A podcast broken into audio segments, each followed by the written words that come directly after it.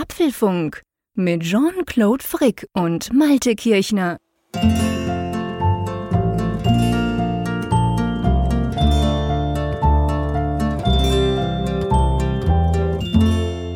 Hallo und herzlich willkommen zum Apfelfunk 262, welchen wir am 10. Februar, Mittwochabend, wie immer aufzeichnen. Ich in Bern, wo die große Kälte erst noch kommt. Der liebe Malte an der Nordsee, wo die große Kälte, glaube ich, langsam geht, oder? Naja, große Kälte ist vielleicht ein bisschen übertrieben. Es ist tatsächlich endlich mal winterlich und winterlich heißt auch, dass es mal ein paar Tage Dauerfrost gibt aber weit entfernt von den minus 20 Grad, die mancherorts im Land sind. Aber es fühlt sich schon so ein bisschen an, also arktisch ist es hier schon, ja. Ja, bei uns wurde von der Arktis, ah, warte mal, wie, wie haben sie es geschrieben? Arktispeitsche oder irgend so ein Quatsch wurde gesagt, die jetzt da auf uns niederdonnert in den oh nächsten oh Tagen. Ja, naja, ja. die Medien sind einfach auch crazy, das muss man auch ganz klar sagen. Aber ja, also du hast im Moment gerade kuschelig warm, hoffe ich mal, oder? Ja, ja, ja, ich habe mir ordentlich eingeheizt und äh, ich freue mich auf äh, erwärmende Diskussionen mit dir. Ich heize dir gleich ordentlich ein, mein Lieber. Oder so. ja, aber schön, schön seid ihr dabei, auf jeden Fall. Ähm, das freut mich und ich bin natürlich super happy, wie immer, dass ich mit dem Malte diskutieren kann. Ich schlage vor, wir labern auch nicht groß rum. Wir haben einige Themen, ich glaube, da gibt es einiges Spannendes drunter. Lass uns die mal kurz angucken. Also gelabert wird ja am Apfelfunk sowieso nicht. Nein, natürlich nicht. Selbst, wie konnte ich nur? Stilvoll recht. diskutiert. Was ich jetzt wohl wieder gedacht habe. Das muss was ganz anderes gewesen sein. ja, Themenliste. Das erste Thema. Sehen wir jetzt klarer. Es gibt viele neue Gerüchte über das angebliche Apple AR und VR Headset. Dringend. Es ist ein Mac OS Update erschienen und warum man das installieren sollte, das klären wir. Schwierige Pandemie-Logistik. Apple und die iPad-Kartons. Kartenausbau. Apple Karten bekommt neue Funktionen. Bekommen wir künftig schlechtere Apps wegen der neuen App Tracking Transparency? Kleiner App-Tipp, die Cloud Battery. Und ein kleiner App-Nachruf, Call Recorder. Dann natürlich die Umfrage der Woche, Feedback, alles passt in diesen Apfelfunk. Ja, lass uns mit meinem Lieblingsthema loslegen. Gut, ich habe beim Auto das glaube ich auch schon gesagt, aber da war ich so unsicher und habe gesagt, ja, wahrscheinlich kommt es eh nicht und überhaupt. Aber ja. dieses Thema hier, das Apple AR VR Headset, das muss ich ja schon sagen, ist ein Thema, was mich schon länger umtreibt. Ich weiß nicht, wie dir das geht, aber ja. irgendwie, immer wenn ich was drüber lese, denke ich so, boah, ja, Freunde, machen bitte, weil ich einfach irgendwie Lust drauf hätte. Und bei vielen anderen so Gerüchten, die so das Next Big Thing von Apple irgendwie herbeischreiben, da denke ich immer so, äh, ist mir eigentlich egal. Aber das wäre schon cooler. Wir müssen mal, wir müssen mal drüber sprechen, warum wir jetzt überhaupt wieder über diese Apple-Brille sprechen. ja, mir fällt ja ein Stein vom Herzen, dass wir dieses Auto jetzt endlich mal beiseite schieben können, denn ja, gell, das, das ist eigentlich wirklich das äh, Zukunftsthema, über das ich mich noch viel mehr freue. Was vielleicht auch mit der Bezahlbarkeit des Ganzen zu tun hat. Die dürfte definitiv besser gestellt sein als beim Apple Auto, wenn oh, ich mir ja. das selber kaufen möchte. Ja, nein, wir haben, neu, wir haben Neuigkeiten. Einerseits geht es nochmal um die Personalie Dan Riccio. Wir hatten darüber berichtet. Der war mhm. ja vorhin der Hardware-Abteilung von Apple anführender Position. Der ist gewechselt laut offizieller Auskunft von Apple ja zu einem neuen Bereich. Jetzt mhm. gibt es einen Bloomberg-Bericht von Mark Gurman, der ja immer gut informiert ist, ja. der da lautet, dass Dan Riccio jetzt eine neue Einheit, eine neue ja, Abteilung von Apple leitet, die sich dann spezialisiert auf diese AR-VR-Geschichten. Das ist eine, die Personalie. Ja. Das andere ist, wir haben, das war, glaube ich, The Information, ähm, so eine ja, Publikation, die immer wieder mal in Erscheinung getreten ist, dass sie auch dann da Kontakte zu Apple haben und äh, also indirekte Kontakte natürlich und dann ein wenig dann aus dem Nähkästchen plaudern, was dann die Entwicklung da angeht. Und mhm. da heißt es, dass es ein Projekt namens äh, Apple N301, so diese interne Nummer bei Apple, die immer verwendet wird für neue, für neue Sachen, ähm, dass da eben ein AR-VR-Headset angeblich in Planung ist. Und das ist insofern interessant. Wir haben ja die ganze Zeit darüber gesprochen, dass es ja nach unserer Vorstellung äh, dahin geht, man hat eine Brille, die hat halt irgendwie ja, Technologie drin, dass man zum Beispiel virtuelle Objekte, also Augmented Reality quasi in das Echtbild, das echt klar sehen reinmacht. Mhm. Und das war's. Und wir hatten ja jetzt zuletzt auch mal, mal gesprochen, dann es kam immer mal wieder VR auf. Und wir haben uns immer gefragt, Moment mal, VR, wie passt das denn in das Bild? Ja, und jetzt ist es eben so, dass die Rede davon ist, dass das eine kombinierte Brille sein soll. Und das wäre natürlich etwas ganz, ganz Neues. Das muss man ganz klar sagen. Man spricht hier von Mixed Reality, also von, von einem System, das eben sowohl VR als auch AR kann. Und bevor wir da in die Tiefe steigen, soweit was man bis jetzt das Gefühl hat zu wissen, denke ich, ist es wichtig, dass wir überhaupt mal die Unterscheidung von diesen zwei Dingen machen, falls jetzt unsere Hörerschaft da draußen vielleicht nicht gleich sofort weiß, um was es geht. Ich fange mal mit VR an, einverstanden?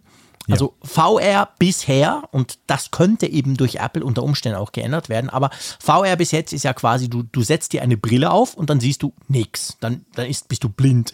Dann hat diese Brille einen Bildschirm, beziehungsweise zwei, und dann, ja, dann werden da halt Dinge eingeblendet. Das können Spiele sein, das kann irgendwelche Informationen sein.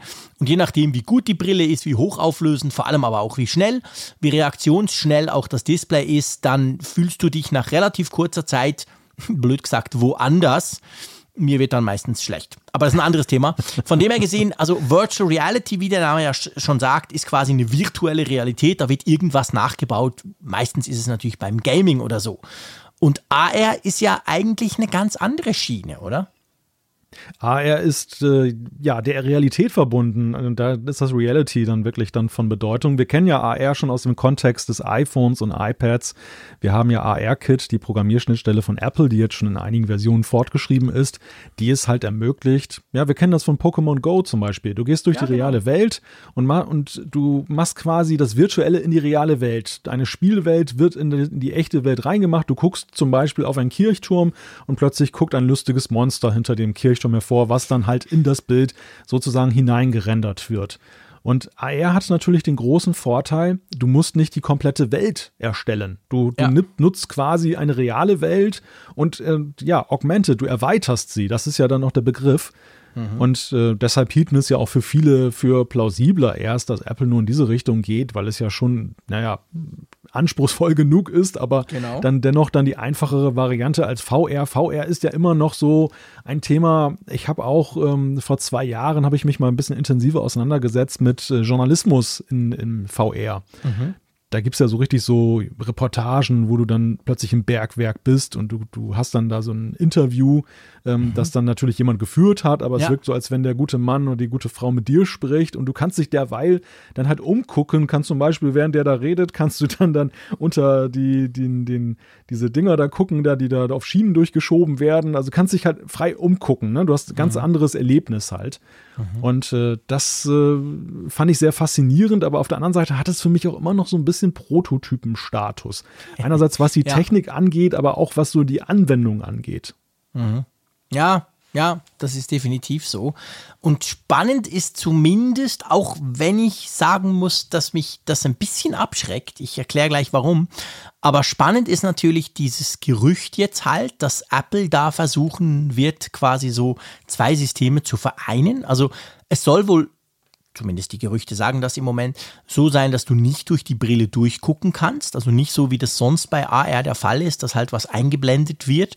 Und das wird ja, war ja schon bei der Google Glass vor vielen, vielen Jahren so, dass quasi so ein kleines Display mit Spiel, äh, quasi in, in dein Sichtfeld einge, ge, ähm, eingeblendet wird, so wie beim, beim ähm, Augmented Reality bzw. Head-Up-Display beim Auto kennt man das ja zum Beispiel. Mein Auto hat jetzt auch so ein Teil und dann sieht es aus, wie wenn vorne auf der Straße irgendwas steht.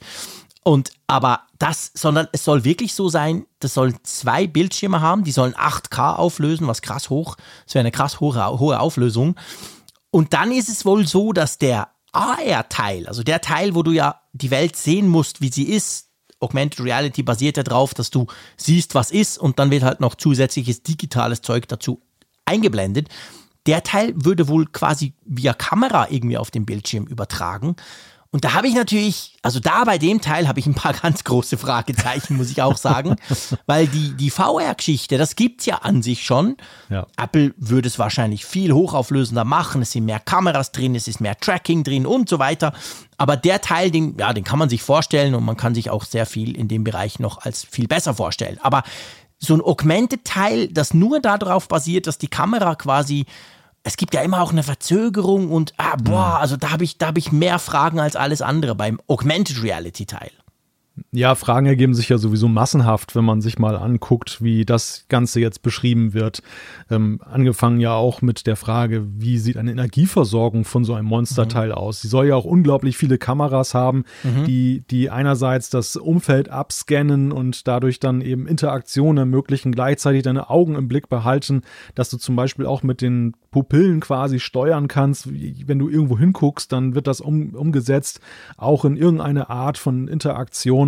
Das klingt alles extrem spannend. Ähm, auch, ja, macht, macht sofort Lust, muss ich dir sagen, das ja, auch dann auszuprobieren. Ja, ohne Frage, definitiv. Aber, aber man fragt sich natürlich schon, wie sieht sowas in der Praxis aus? Und es geht halt, ähm, das, was du gerade sagst, dass man die echte Realität dann eigentlich auch nur virtuell wahrnimmt, weil man eben ein Kamerasignal dann mhm. durchschleift. Mhm Klar, wir kennen das von den AirPods äh, Pro mit dem, dem Transparency-Modus, wo es ja eben auch so ist, dass wir eigentlich dann ja das Gefühl haben, wir nehmen die echte Welt wahr, aber die geht ja auch durch Mikrofone und dann durch Lautsprecher dann in unsere Ohren rein. Also die, die Abdichtung der Ohren wird ja sozusagen elektronisch überwunden.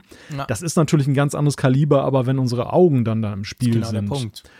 Und die Frage, die ich mir ja stelle, ist, ist, in welchen Anwendungsszenarien werden wir denn so etwas erleben? Es war ja bislang immer die, die Denke, Apple macht eine AR-Brille, die sozusagen den Bildschirm des Smartphones draußen für uns ersetzt. Wir müssen ja. nicht mehr das, das Handy zücken oder die Apple Watch. Wir gucken in die Welt und die Navigationssachen, zum Beispiel die Pfeile sind auf der Straße die Informationen über die Sehenswürdigkeit, über die Zieglogge in Bern, die poppen mhm. sozusagen auf dann und ja. dass ich den Wikipedia-Eintrag lesen kann, ja, während genau. ich mir das echte Ding angucke. Wenn ich das hier allerdings höre, habe ich eher den Eindruck, das wird ja so, so teilstationär sein, oder? Das ist so eher so ein Teil, das du zu Hause gebrauchen wirst. Ich glaube auch. Also ich glaube, also was heißt glauben? Wenn sollte das so kommen, das Ding sieht ein bisschen aus wie eine Skibrille, wie so eine dieser modernen fancy Skibrillen. Da gibt's jetzt, da gibt's natürlich so, eine, so eine Zeichnung, die das so ein bisschen darstellt. Die ist kaum von Apple direkt, aber ähm, und ich glaube auch, also was heißt glaub? Sollte das so kommen, damit läufst du ja nicht durch die Stadt. Da schauen dich ja alle an, wie wenn du behämmert wärst, weil das sieht ja dann wirklich aus, wie wenn du nichts siehst. Wie, wie heißt der Typ da im, im Star Trek, es gibt doch so in irgendeiner Jordi Star Trek. LaForge. Genau, der, der so ein, ja. so ein Visor. Visor. vorne dran hat. Den genau. Visor, genau. Und das Ding ist noch viel größer. Also, ich meine, damit kannst du ja nicht auf die Straße. Aber, ähm, und das muss ich wirklich sagen, genau der Punkt, ähm, der, den fände ich schade. Hm. Weil das war der Punkt, der mich damals bei der Google Glass wirklich unglaublich fasziniert hat. Und selbst jetzt, acht Jahre später, immer noch fasziniert. Das war halt, du konntest dieses Ding aufsetzen, du läufst durch die Stadt, Google Maps hilft dir. Ähm, also das war so, das war so cool, obwohl es ja noch, äh, ja, wie gesagt, Akkulaufzeit dreimal umdrehen leer. Es gab tausend Nachteile, aber diese Idee hat mich seit da nicht mehr losgelassen, ganz ehrlich gesagt. Und sollte das jetzt nicht gehen und darauf würde das jetzt zumindest deuten, dann wäre das eigentlich ja mehr eine Mischung aus einer Microsoft HoloLens, die es ja schon gibt, aber die ist so halbtransparent, da kannst du durchgucken, aber eben auch groß und klobig, die, damit läufst du nicht durch die Stadt, sondern eben für Lageristen, für ganz viele, vor allem industrielle Anwendungen wird die ja gebraucht. Und dann eben einem VR-Headset, wo du quasi vorm Fernseher stehst und gamest, oder beziehungsweise du musst nicht vorm Fernseher stehen, aber wo du gamen kannst damit. Auch spannend, aber ja, ich, ich, ich, bin wahrscheinlich einfach zu fest in, diesem, in dieser Idee von dieser damaligen Google-Brille drin. Von dem her lasse ich mich natürlich überraschen. Aber das, hab, das wollte ich halt immer. Die Apple Watch geht so ein bisschen in die Richtung, gerade beim Thema Navigation. Muss man mhm. ganz klar sagen, ja, das, das ist schon, also ich kann mit der Apple Watch als Fußgänger, wenn ich irgendwo bin und mich nicht auskenne, kann ich so gut navigieren, dass ich das Handy gar nicht mehr hervornehmen muss. Mit der Brille wäre es natürlich noch geiler. Aber diese Brille zumindest dieses Konzept ist zwar auch super spannend, weil so diese Kombination von einer HoloLens und einer VR-Brille von Oculus zum, Beispiel, das gibt es glaube ich noch nicht. Das wäre tatsächlich auch was Neues, aber es ist dann halt ein anderer Anwendungszweck. Ja, also erstmal muss ich nochmal widersprechen zum Thema, man wird komisch angeguckt draußen. Stell dir vor, man hätte den Leuten vor zehn Jahren gesagt, dass sie mit so Zahnbürstenköpfen durch die Gegend laufen oder massenhaft Leute ähm, in, in, Form der AirPods und heute haben wir uns an dieses Bild auch ziemlich selbstverständlich ja. gewöhnt. Ist natürlich ein anderes Kaliber, ich weiß. Weißt du, ich, ich gebe dir recht. Ich meine, die, die Zahnbürsten, da konnte man einfach sagen, was ist denn das für ein Idiot? Aber überleg dir jetzt mal ganz konkret, ich will es jetzt nicht verschreien, aber überleg dir mal, dir kommt so ein Typ entgegen dann suchst du zuerst mal, hat der einen Blindenstock? Nee, hat er nicht. Komisch. Warum läuft denn der? Oh, Achtung, da kommt ein Bus. Dann ziehe ich den schon von der Straße weg, weil ich denke, ah, dem passiert gleich was. Also ist schon ein anderes Level, als wenn sich irgendein komischer Typ irgendwas Merkwürdiges in die Ohren steckt, oder? Hm. Ja, sicher. Und ich glaube, der, der springende Punkt ist, und das haben wir bei Google Glass ja schon gesehen. Google Glass sah ja noch ziemlich harmlos aus gegen das, ja, das Konzept, so was auffällig. wir jetzt haben. Genau. Und, trotz, und, trotzdem haben ja, und obwohl ganz wenige auf der Welt diese Brille ja, ja. hatten in dieser, dieser Projektphase, war es ja so, dass es eine unglaubliche gesellschaftliche Diskussion schon darüber gab, über die Möglichkeiten der Kamera und inwieweit Leute gefilmt werden. Und es gab ja sogar schon Gesetze gegen die Google Glass, obwohl es ja nun noch weit von einem Serienmodell entfernt war wenn, wenn ich mir jetzt vorstelle, die Leute rennen mit sowas durch die Gegend, von dem man weiß, es ist ja jetzt zehn Jahre weiter mit viel mehr Kameras, viel mehr Möglichkeiten und so weiter.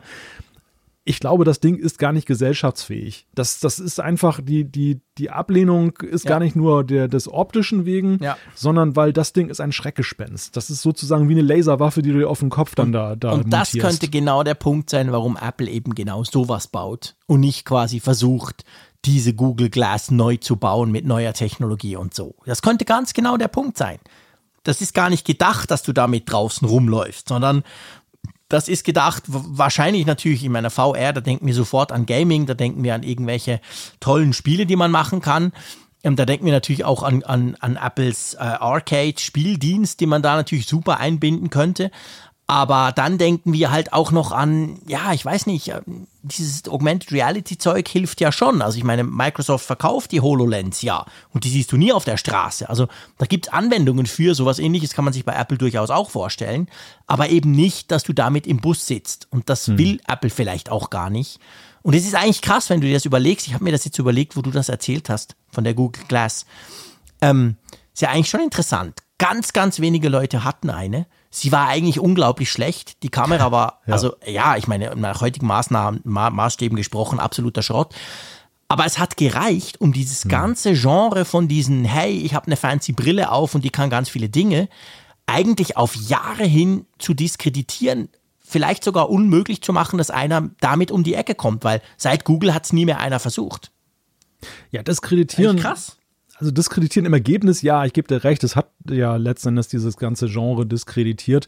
Aber im Grunde muss man ja Google dafür dankbar sein, dass sie zu einem sehr frühzeitigen Zeitpunkt, wie, als wie du sagtest, ja, die, auch die Mo Mobiltelefone waren ja zu der Zeit noch wesentlich schlechter, auch was Kameratechnik anging, ja, als heute. Klar. Und, und dennoch hat das damals für so viel Furore gesorgt. Dann könnte man natürlich sagen, okay, insgesamt dieses Mitführen von Hochleistungskameras, das hat sich auch noch viel mehr vergesellschaftet, als das ja. zu diesem Zeitpunkt damals der Fall war. Vielleicht wären viele Menschen auch heute nachsichtiger, weil sie einfach sagen, ist doch, ist doch egal, ob die Kamera jetzt im Brillengestell drin ist oder im Smartphone. Aber trotzdem ein bisschen früh. Ja, ja, aber trotzdem, ich glaube schon, das ist nochmal ein anderes Kaliber das ist halt, es ist halt im, im, besten Sinne ein Wearable. Das ist wirklich diese Verschmelzung von ja, Mensch und Technik. Allerdings. Während alles andere, eine Uhr oder eben auch eine, ein Smartphone, sind ja immer noch so zusätzliche Dinge, die man halt in die Hand nimmt, aber die man eben auch wieder aus der Hand legt und wo du eben ja dann ja die Anwendung halt beendest. Und das ist natürlich bei so einer Brille nicht ganz so einfach möglich, weil dann ist es ja wirklich, dann brauchst du sie nicht, wenn du sie ständig abnimmst, weil irgendwelche Leute sich dadurch gestört fühlen. Mhm. Ja. Ich frage dich aber, wo siehst du dann jetzt eigentlich den konkreten Nutzen? Was kannst du dir vorstellen, hm. wäre jetzt eine gute Anwendung, wo jetzt über dieses Aha-Stadium nach dem Motto, oh, das hat Apple ja toll gemacht, man sich dann tatsächlich dann, dann jeden Tag damit hinsetzt? Ja, und siehst du, das ist genau das Problem. Ich kann es dir tatsächlich nicht, also jetzt ich ganz persönlich, hm, ich kann es dir tatsächlich nicht sagen, weil das, das, was einem sofort auffällt, wo man sofort dran denkt, ist natürlich Spiele. Und das ist der Teil, der mich überhaupt nicht interessiert. Zumal ich auch tatsächlich, ich habe die Oculus Rift getestet. Ich habe Sony hat auch so ein Teil für die PlayStation 4. Gab es mhm. das mal? Ich glaube, das gibt es sogar immer noch. Und dann gab es natürlich ganz am Anfang gab es ja diese für die Smartphones, weißt du, wo du quasi Smartphone reinstecken konntest und dann hattest du auch so eine Art äh, Brille. Ich habe die alle getestet und wie gesagt, mir persönlich wird dann schlecht, je nach Spiel schneller oder, oder, oder weniger schnell, aber ähm, und drum, die, diese Art Gaming hat mich sowieso nie so ganz fasziniert. Ich komme mir dann auch doof vor, ich stehe allein im Wohnzimmer, ich merke gar nicht, wenn mein Kind hinter mir steht, weil ich sehe ja nichts mehr, ich bin in einer anderen Welt. Also da muss ich sagen, bin ich super skeptisch. Ich ganz persönlich. Aber ich weiß, dass ganz, ganz, ganz viele Leute, wenn sie das einmal ausprobieren, waren sie total gehypt. Und zwar genial, aber es ist halt kompliziert mit Kabeln und Sensoren und boah, HTC hat auch so ein Teil, da steckst du noch Sensoren irgendwo im Raum ab und so, so Mist. Also wenn Apple das einfach macht, auspacken, anziehen, go, dann sehe ich vor allem in dem Entertain, sagen wir mal Entertainen, das muss ja nicht mhm. primär spielen sein, da sehe ich schon Potenzial. Mich persönlich haut das aber nicht vom Hocker. Ja, es gibt ja nur ein kleines Problem. Apple ist ja nun nicht gerade dafür bekannt, dass sie so die beste Spieleplattform halt äh, für alles Mögliche bieten. Nein, also ja, ich finde, nein. Ich, das, also ich, da, da, sehe ich das Problem. Ja, auf der einen Seite klar, Spiele, da denkst du natürlich sofort dran, neuartige Spiele. Aber Apple agiert ja bislang halt recht glücklos in, die, in diesem Bereich. Also ich würde da tatsächlich andere äh, für Prädestinierte halten, da was da zu bringen. Wenn ich mhm. halt drüber nachdenke, ähm, jetzt, das ist so mein ganz persönlicher Use Case, wo ich dann halt so denke, wo könnte mir so ein Ding nützlich sein, wenn ich die 8K-Bildschirme da höre, die Displays das wäre natürlich schon schick, ne? Wenn du so abends auf dem Sofa sitzt und du guckst dir irgendwie so einen, so einen ja. TV Plus Film an und dann gar nicht mal, es muss gar nicht jetzt VR oder 360 Grad sein. Das ist ja, wie du schon sagtest, dann viele haben ja auch dann diese Motion Sickness und überhaupt ist ja nicht alles für 360 Grad wirklich jetzt nee, prädestiniert nee, nee. Und, und sinnvoll. Aber wenn ich mir nur vorstelle, dass ich so eine Art virtuellen Fernseher im Raum habe, wie so ein Kino-Leinwand. Geil. Ja. Und das, äh, das wäre schon cool, wenn das, gerade wenn das so, so eine Auflösung hat, weil das Problem vieler dieser AR- und VR-Brillen ist ja heute, dass sie eine grottige Auflösung haben. Ja, genau. Da siehst du ja noch jedes Pixel. Also das ist ja das, das Schlimme daran. Genau das, total uncool. Also das, das ist auch ein Punkt. Das könnte ich mir absolut auch vorstellen. Also da drauf dann Apple TV Plus zu gucken, wow das Problem ist ja so ein bisschen, es gibt, wobei eben, hey, wir reden hier von, immer ganz wichtig zwischendurch das einzuwerfen, wir reden hier von Gerüchten, das heißt ja. so nichts. Aber ähm, ich kann mir schon vorstellen, dass wenn Apple sowas macht und gerade auch diese Verschmelzung von, von so mehreren Technologien, dann werden sie es versuchen, möglichst gut zu machen und darum ist 8K da gar nicht so, gar nicht so abwegig. Aber man kolportiert ja schon einen Preis von irgendwie bla, plus minus 3000 Dollar. und ich meine, hey, Freunde, also klar, ich, wir lästern dann über den Preis, wenn das Teil tatsächlich vorgestellt wurde. Aber ich lästere auch jetzt schon gern. Ähm, wenn das zu teuer ist, dann überlegst du, der kann, kann, sich jetzt quasi Malte überlegen, kauft er sich einen, na, für 3000 kriegst du wahrscheinlich einen 65 Zoll 8K Fernseher bis dann auch, bis mhm. im nächsten Jahr. Oder kaufst du dir so eine fancy Brille, die aber ja nur du nutzen kannst. Deine Frau neben dir, die sieht nichts von der ganzen Pracht. Also ihr braucht eigentlich zwei. Hm? Und ja. also, weißt du, was ich meine? Also, ja, klar. Dieses, dieses Fernsehding finde ich auch geil, aber ja. überlegt euch mal, auch ihr da draußen, die das hört, überlegt euch mal, ob ihr mehr alleine Fernsehen guckt oder mehr mit anderen zusammen. Ich weiß nicht, wie es mhm. euch geht, aber bei uns ist ganz klar zusammen. Und dann, ja, das ist das Problem von diesen Brillen. Ist ja auch das Problem von diesem ganzen 3D-Zeugs, das ja eine Zeit lang beim TV so als die, die neue tolle Sache versprochen wurde. Aber da war es auch so, wenn nur ich so eine habe, dann nützt das den anderen eben nichts. Und bei so einem teuren Gadget, ja, pff, hm, weißt du, was ich meine? Weißt du, auf was ich raus will? Ja, klar das, ist das dein Privatkino geil, aber ja, ja eben nur du.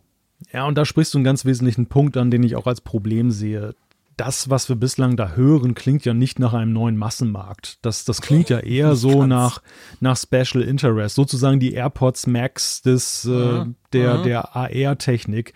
Und deshalb fanden wir, und das ist ja auch noch ein weiterer Grund, neben der Anwendung jetzt im im Gehen draußen, dass ja diese Idee von der ursprünglichen Eierbrille, die jahrelang jetzt dann immer diskutiert wurde, die hat ja vor allem dem Charme, weil alle auch irgendwie das Grundvertrauen in Apple hatten, dass, dass es natürlich ein Apple-Preis sein wird, der da eben dann veranschlagt wird, aber dass trotzdem das mehr in Richtung Massenmarkt geht, dass es mehr aus der Nische rauskommt und Apple schafft Anwendungen und ein, eine Technik, die irgendwo ja bezahlbar bleibt und, und auch dann so ein Use Case hat, dass du das auch besser vor dir selber rechtfertigen kannst. Dass du sagst, okay, ich habe jetzt so, ich, wenn ich jetzt ein Smartphone kaufe für anderthalbtausend äh, äh US-Dollar oder, oder Euro und mhm. äh, diese Brille, die, die schafft ganz neue Möglichkeiten, da kann ich es von mir rechtfertigen, meinetwegen 2000 jetzt dafür auszugeben. Ja. Aber, aber jetzt für so etwas, wo wenn nicht Apple eine ganz coole neue Idee hat, an die wir uns jetzt überhaupt noch nicht, mhm. die wir uns überhaupt noch nicht vorstellen können. Ja. Wo jetzt sehr spezielle Szenarien eigentlich nur interessant sind. Man hört ja auch so im Sinne von, ja, in der Ausbildung könnte das natürlich auch nützlich sein. Ja, stimmt. Ne? Also man Klar. weiß es, man kennt es ja schon aus dem Kontext jetzt ähm, im Business-Bereich, dass ja äh, da auch schon damit gearbeitet wird, dass so ganze ja, Montageanleitungen zum Beispiel ja, genau. jetzt dann in Echtzeit eingeblendet werden und dann können Arbeiter dann halt dann, ähm, dann müssen sie nicht ständig nachschlagen, sondern können dann weiter das Bauteil im Blick behalten und daran weiter konstruieren. Klar, das sind Märkte, aber das sind eigentlich ja nicht Apples Märkte, oder? Also nee. das ist doch irgendwie, nee. das ist, Apple macht doch da, nicht für die Flugzeugindustrie eben, da ist Microsoft, Brille. Genau, da ist Microsoft gut aufgestellt. Mit der HoloLens, die haben auch die Kunden, die sind in dem Markt auch stark, in, diese, in diesem Profi-Business-Bereich. Ähm, aber da sehe ich da sehe ich Apple nicht und ich sehe Apple auch nicht jahrelang ein Ding, äh, ein Ding entwerfen, das dann am Schluss in so einem Markt landen müsste. Also Apple macht letztendlich Consumer-Geräte teure Consumer-Geräte zum Teil, aber immer ganz klar auf die breite, möglichst breite Nutzerschaft ausgelegt. Und das ist schon, ja, ich meine, klar, ich kann mir, weißt du, ich kann mir, ich, ich, ich, bei mir spuckt jetzt immer dieses 8K rum, ihr wisst, Bildschirme und Frick, gefährliches Thema. Ähm, ich kann mir natürlich vorstellen, wenn ich so ein Teil habe, dass ich mir dann sage, hey, pff, ich brauche gar keinen iMac geilen Superbildschirm mehr, sondern ich habe den ja. Also ich setze mich ins Homeoffice und setze die Brille auf und, und los geht's. Solche, solche Geschichten kann ich mir grundsätzlich schon auch vorstellen. Aber es ist eben nicht der ganz, ganz große Massenmarkt und drum, ja, wir wissen natürlich eben, wie gesagt, man spricht ja. da vom Jahr 2022, also ich meine, das ist schon schon, schon, schon bald. Ziemlich nah also, dran, ja. Das würde ja heißen, Ende diesen Jahres oder man könnte sogar theoretisch Mitte Jahres das schon vorstellen. Haben wir auch schon erlebt. Und dann dauert es noch ein paar Monate, bis auf den Markt kommt, war bei der Apple Watch bei der ersten ja auch so. Also, das würde ja schon heißen, dass Apple irgendwann in diesem Jahr mal den Schleier fallen lassen muss. Und da bin ich schon sehr gespannt. Ja, wobei da finde ich es auch wiederum, da, da habe ich auch noch so drüber nachgedacht mit Dan Ritchie und seinem neuen Posten. Das, mhm. Wie lange kann Apple so ein, eine geheimnisvolle Position, die jetzt ja auch so exponiert ist, eigentlich halten? Wie, wie unkonkret darf ein, Pro, ein Projekt sein, dass man jetzt schon offiziell einen Posten dafür schafft? Und da, ich könnte ja. mir schon vorstellen, dass es auf einen relativ kurzfristigen Zeitpunkt hindeutet, dass man jetzt so, ja, klare Klarheit schafft, dass man sagt, hier, das ist ein ernsthaftes Projekt, deshalb hat es ja. einen eigenen Chef. Das ist jetzt nicht nur eine, eine von tausend Entwicklungsideen, die wir jetzt verfolgen im Labor und die vielleicht auch weit gediehen ist, aber dann doch nicht realisiert wird. Auch das gibt es ja. Also das ist ja schon eine ziemliche Festlegung, wenn du als Firma sagst, gerade so, ein, so eine Riesen-Company wie Apple, ähm, wir machen jetzt dann neben Hardware, neben Software auf so hoher Ebene, also direkt ja. Tim Cook unterstellt, so eine neue Sparte auf. Ja. Und äh, ja, insofern, da könnte ich mir schon vorstellen, dass wir da eher was hören als jetzt äh, ja, 2025 oder 2030. Aber nee, das definitiv. Also das, ja. das, das stimmt schon. Also so, so eine Personalie, die machst du, klar, ich meine, ja, ja doch, die, die machst du ja so, die willst du ja dann auf die Bühne stellen. Der ja. Typ, das ist der, der es präsentiert. Der wird auf der Bühne stehen und sagen, guck mal, was wir da Geiles gemacht haben. Und ähm, ja, grundsätzlich ist das schon so, dass der jetzt wahrscheinlich nicht jahrelang da noch vor sich hinwurschtelt, bevor er irgendwann mal zeigen kann, was er macht. Wie alt ist Dan Riccio eigentlich? nicht, dass er dann schon Ruhestand geht, bis nee, es nee, fertig nee, der ist. ist noch gar nicht so alt. Der ist, der ist, also ich, ich lege mich jetzt hier nicht fest, das ist meistens dann falsch, aber so alt ist der noch gar nicht. Er war übrigens auch derjenige, der offiziell bekannt gegeben hat, dass AirPower Siehst du? abgesagt wurde nicht 2019. Kommt. Der ja. ist also schuld. Ah, der, ist, der, der hat den Posten gewechselt, um die AR-Brille abzuschießen. Die kommt gar nie. Das ist der, der quasi dann die Teams killt und sagt, ey Freunde, das war alles Mist, was ich da gemacht habe. Tschüss, raus. Nicht, dass das ein böses Omen nachher ist. Dann nein, nein. Der Airpower. Nein, das hoffe ich natürlich nicht. Aber ja, es ist schon, es ist spannend, definitiv, das muss man ganz klar sagen. Ja. Bei mir ist halt wirklich so ein bisschen, ich meine, ich bin, was heißt ich? Alle, viele überlegen sich ja, wo geht es denn eigentlich nach dem Smartphone hin? Das ist hm. ja eine Diskussion, das, die, die, führen wir letztendlich jedes Jahr ein bisschen, weil man sieht, ja, Smartphones sind geil, aber so viel, viel geiler werden sie jetzt ehrlich gesagt auch nicht mehr. Da stellt sich die Frage, ja, wo geht es denn eigentlich hin, die Reise? Und ich bin schon der Meinung, unter Umständen könnte so eine Brille in irgendeiner Form eben zusammen zum Beispiel mit einer Uhr, die noch mehr kann, tatsächlich gewissermaßen ein Ersatz sein. Aber auch nicht 2022 oder 2025. Ich glaube, das dauert noch deutlich länger. Und da stellt sich halt auch so ein bisschen die Frage, dieses Teil, ist das einfach ein Ausreißer, ein Test, wir probieren mal was?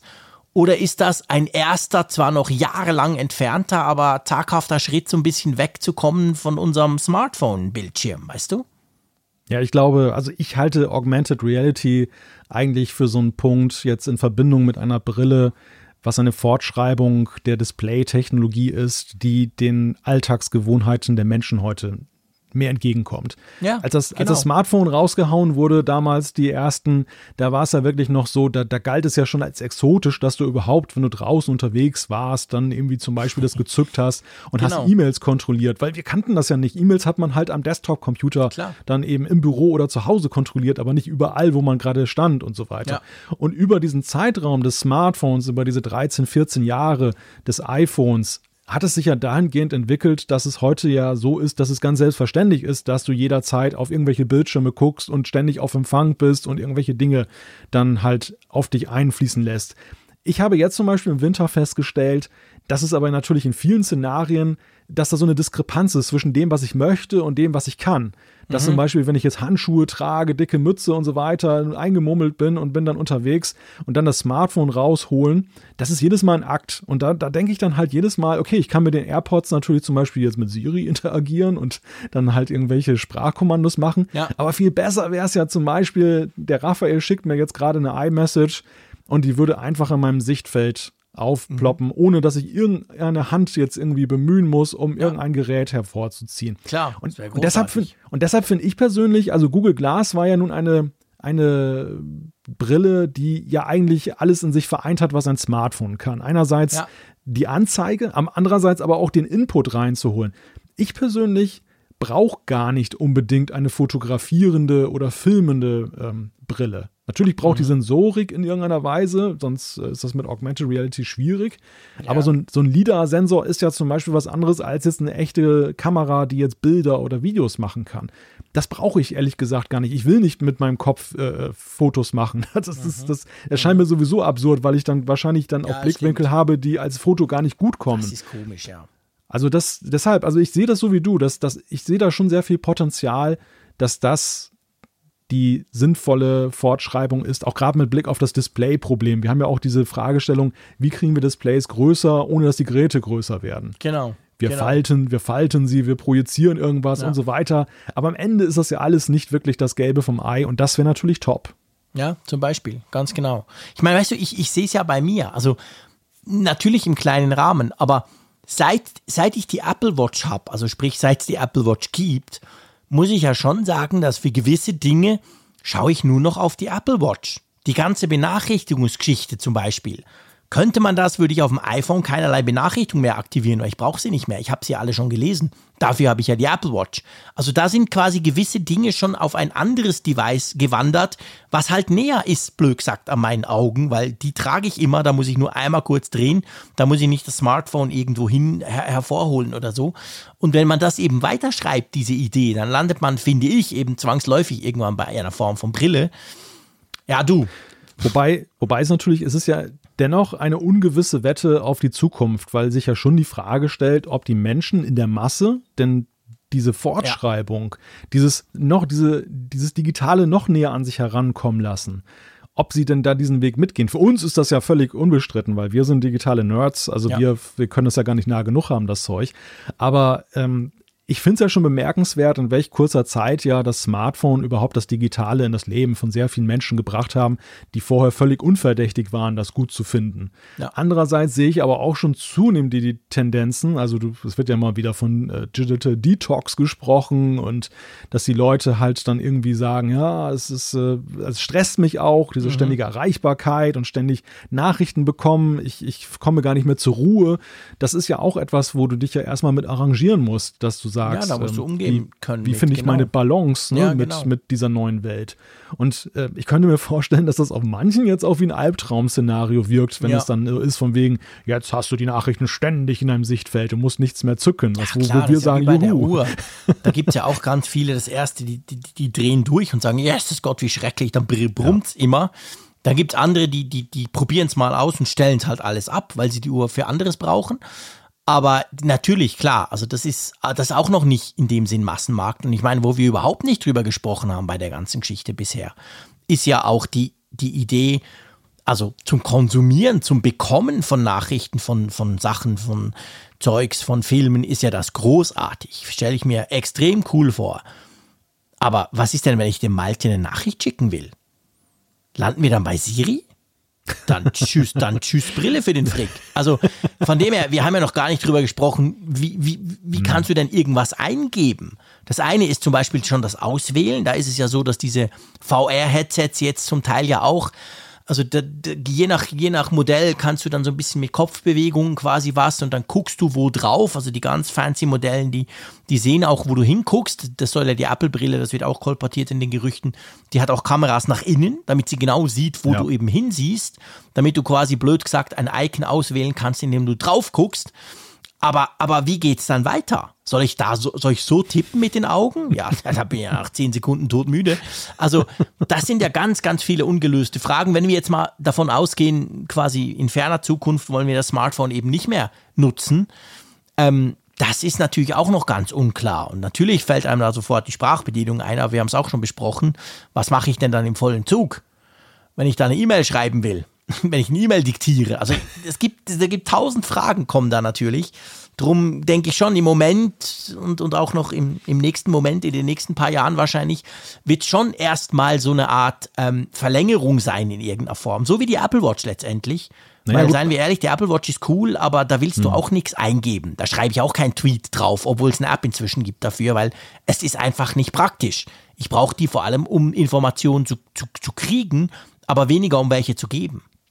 Also ein Use Case, der sich jetzt ja vor dem aktuellen Kontext aufdrängt, ist ja ähm, die, sag mal, die Fortschreibung der Zoom-Konferenz. Wenn ich mir vorstelle, ähm, und das ist ja, Apple hat sich ja immer wieder auch ein wenig von Star Trek in, inspirieren lassen. Immer wieder haben sie in ihren Präsentationen ja auch irgendwelche Sachen von Star Trek dann eingespielt oder, oder referenziert, ähm, bis hin zum Communicator äh, mit dem iPhone und so.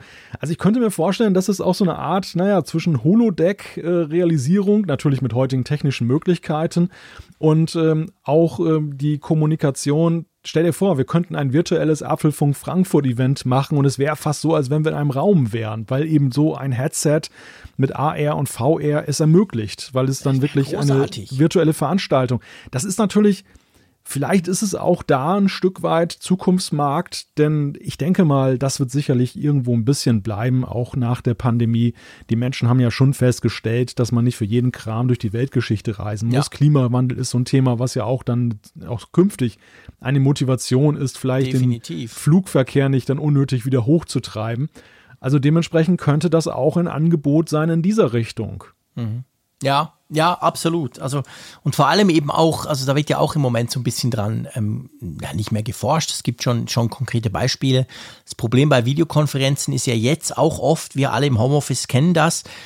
Also, ich will ja nicht immer alle zwingend sehen. Da geht es jetzt nicht drum, ob ich jetzt einen Trainer anhabe oder nicht, aber ja, irgendwie, äh, das Problem ist ja auch, manchmal möchtest du dich ja mit jemandem treffen und nicht immer den gleichen Ausschnitt sehen von ihm hinter seinem Küchentisch oder so. Da gibt es ja inzwischen auch so Ideen quasi, dass man sich trifft mit einem Avatar, also dir selber so ein blöd gesagt ein Männchen aussuchst und der geht dann irgend in eine virtuelle irgendwo und dann triffst du dich halt an der Bar und latscht ein bisschen rum und hast verschiedene Dinge, die du tun kannst. Da wäre natürlich eine Brille auch möglich, sowas quasi zu erleben, dann halt noch viel direkter, weil ich meine, die Brille, ich will ja in der Brille, ehrlich gesagt, will ich ja nicht den Malte in, in XXL sehen, in 8K, sondern ich will eine Umgebung sehen und da vielleicht den Malte drin. Aber weißt du, was ich meine? Also Ja, ja. auch da stellt sich dann die Frage und da wäre das natürlich auch, geht tatsächlich, da geht es dann mehr in die Richtung VR und weniger in die Richtung AR. Also es bleibt auf jeden Fall spannend. Aber sowas von. Wir haben so viele Fragen, Apple. Macht mal ja. vorwärts, dass wir ein paar davon beantworten können. Ihr dürft uns natürlich, was heißt dürft? Das macht ihr ja zum Glück, das ist ja das Coole, aber ich mache trotzdem den Aufruf. Ihr dürft uns selbstverständlich dazu schreiben, ob ihr auch schon Ideen dazu habt, ob ihr vielleicht schon konkrete Vorstellungen habt oder ob ihr findet, das sei totaler Mist, sowas soll auf gar keinen Fall kommen. Würden wir uns sehr darüber freuen. Ich denke, das Thema wird uns noch eine Weile begleiten, das ist ganz klar. Das ist ja noch viel konkreter als beim Auto und das sind Gerüchte, die die ziehen sich dann durch und irgendwann kommt tatsächlich irgendwas ra dabei raus. Drum werden wir da mal schauen und da werden wir auch dranbleiben. Ich bin extrem gespannt drauf, auch wenn ich noch so ein bisschen, ja, ich, ich bin so ein bisschen lost bei dem Thema, weil je mehr Gerüchte kommen, desto weniger weiß man, um was es eigentlich geht, oder? Ja, ja, ja, das ist, wir sind dann noch ganz im Unklaren und ja, genau, dementsprechend geht es natürlich auch in alle Richtungen. Also es ja. ist ja sehr ungewiss, ob das, was wir jetzt gehört haben, tatsächlich jetzt die richtige Richtung ist. Genau. Wir werden es rausfinden mit euch da draußen und das ist eigentlich das Schöne dran. Ähm, lass uns zum nächsten Thema kommen. Eigentlich ein kurzes Thema dahingehend, aber ich, ich finde, es ist wichtig. Und zwar, gestern Abend ist ein Mac OS Update für Big Sur erschienen. Mac OS 11.2.1 und wer jetzt denkt, Moment mal, vor einer Woche, glaube ich, oder so, kam doch erst gerade macOS 11.2. Stimmt, das ist quasi ein, ja, ein Patch, ein Fix. Und der behebt schon auch ein paar Sicherheitslücken, die dahingehend wichtig wären. Es gibt nämlich diese, dieses Update sogar auch für nicht ähm, Big Sur, also für Catalina und sogar für Mo Moave. Und von dem her gesehen, das müsste man installieren. Da, da würde ich vorschlagen, dass alle mal ihren Mac aktualisieren, oder?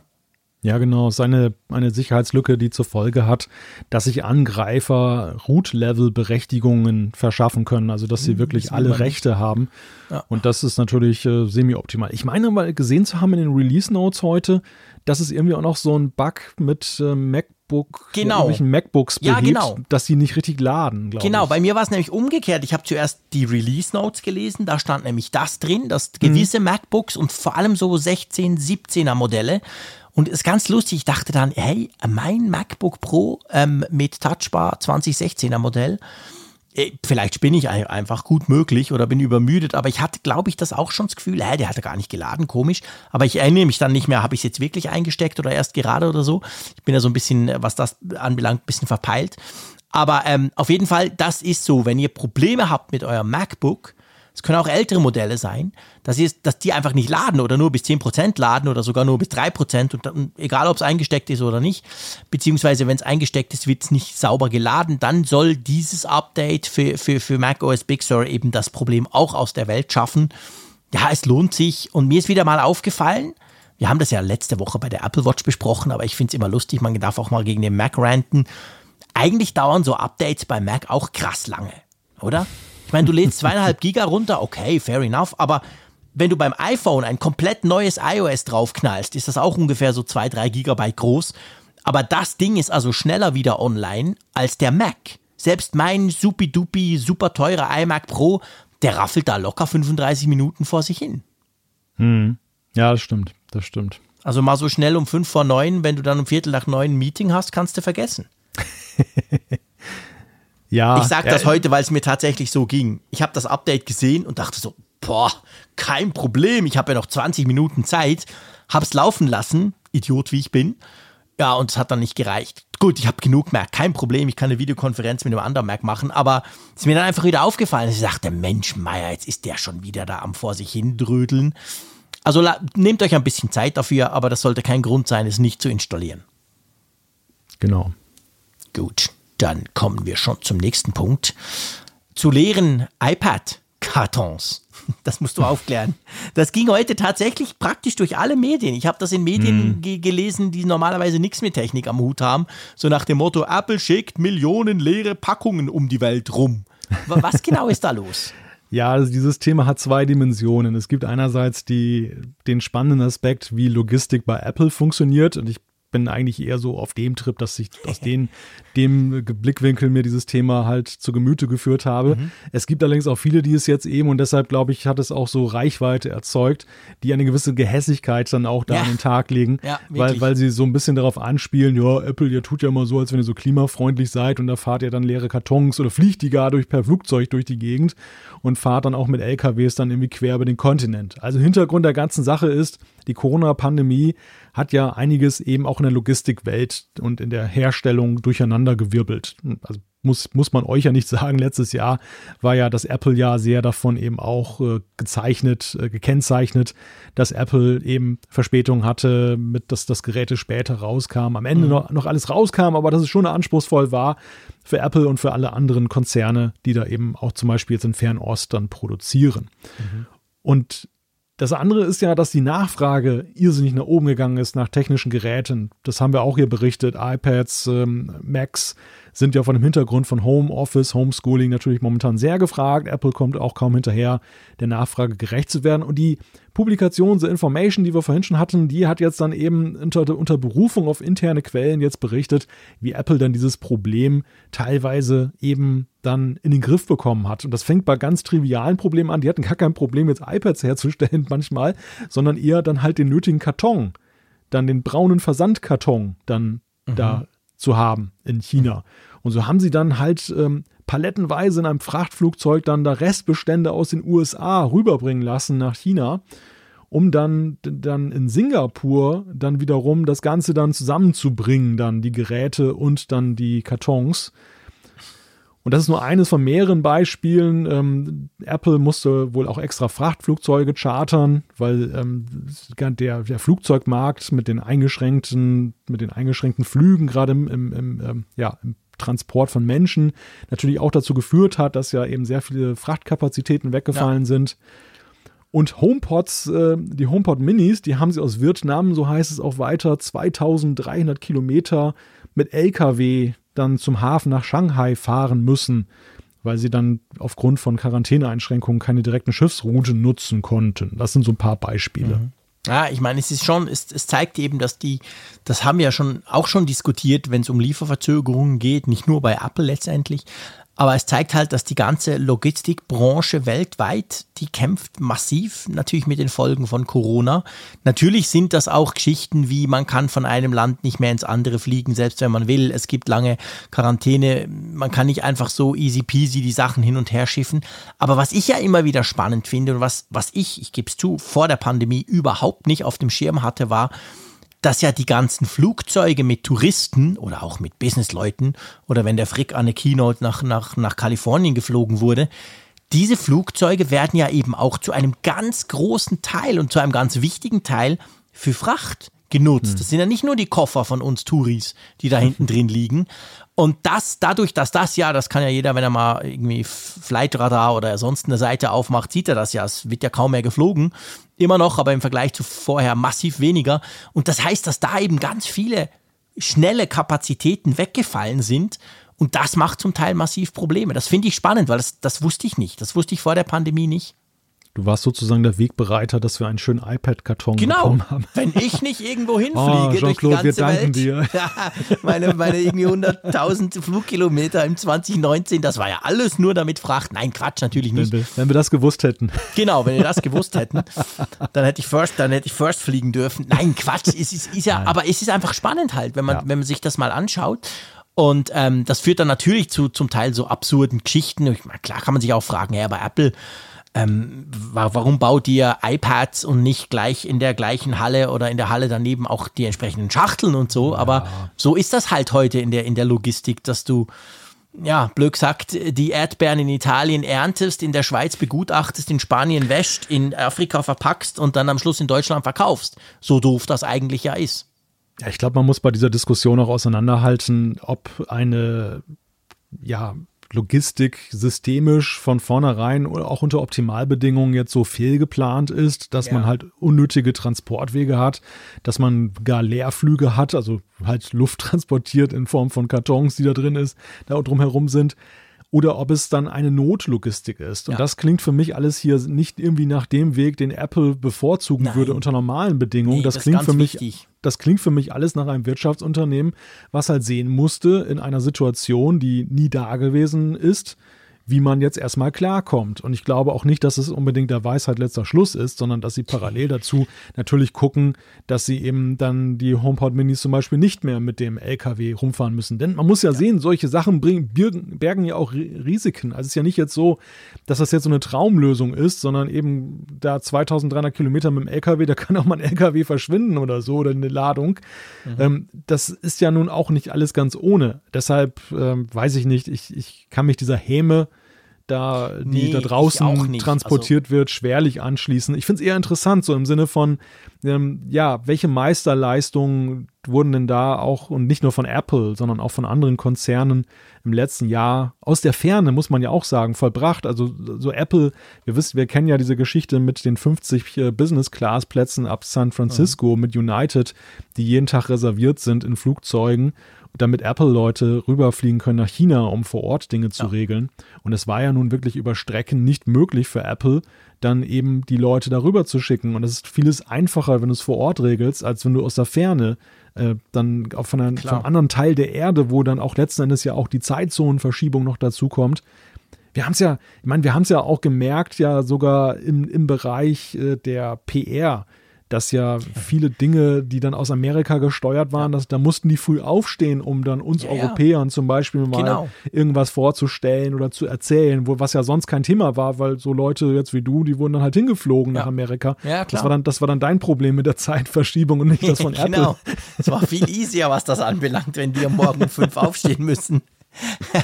Damit ich am Mittag gegen ein Briefing habe. Ja, na klar. Nee, nee, genau. Nee, ich will das, also ich will das, das ist mir auch ganz wichtig. Ich will das nicht dieses Beispiel, das ich gesagt habe mit den Erdbeeren, das ist eben, das ist eben der Teil der Logistik, der schief läuft bei ganz vielen Produkten. Aber ich glaube, das kann man Apple, das kann man, sollte und dürfte man Apple eigentlich nicht vorwerfen, weil die schauen da schon grundsätzlich drauf. Letztendlich ist, ist es ja eben auch, Apple ist das ja schon wichtig mit der ganzen, mit der ganzen ähm, Umwelt und allem und mit dem Strom und so. Sie tun ja nicht, das ist nicht nur Marketing und da gehört das natürlich ganz an den Anfang. Und ähm, aber jetzt halt, es ist so, solange wir natürlich noch Ei, wir wollen das Zeug ja kaufen, wir, wir kaufen das ja auch noch, wir wollen es aber auch irgendwann mal kriegen. Und da muss halt zum Teil, das ist, da ist Apple, sind die nicht allein, da gibt es auch andere Beispiele von ganz, ganz merkwürdigen Hin- und Herschiffereien, einfach damit das einigermaßen wieder hinkriegt, aber das wird sich natürlich dann hoffentlich bald auch dahingehend klären, wenn entweder die Situation besser ist oder dass sie halt Auswege gefunden haben, wie man das jetzt anders machen kann. Aber ja, es ist halt eine Story, die dann natürlich gerne mal aufgegriffen wird, weil halt bei Apple, klar, sagt man dann, ja, guck mal, die, die stellen sich immer so hin, als seien das so wichtig und dann machen sie solchen Quatsch. Aber man muss halt das große Ganze anschauen und vor allem ein bisschen die Hintergründe und nicht nur einfach die platte Schlagzeile.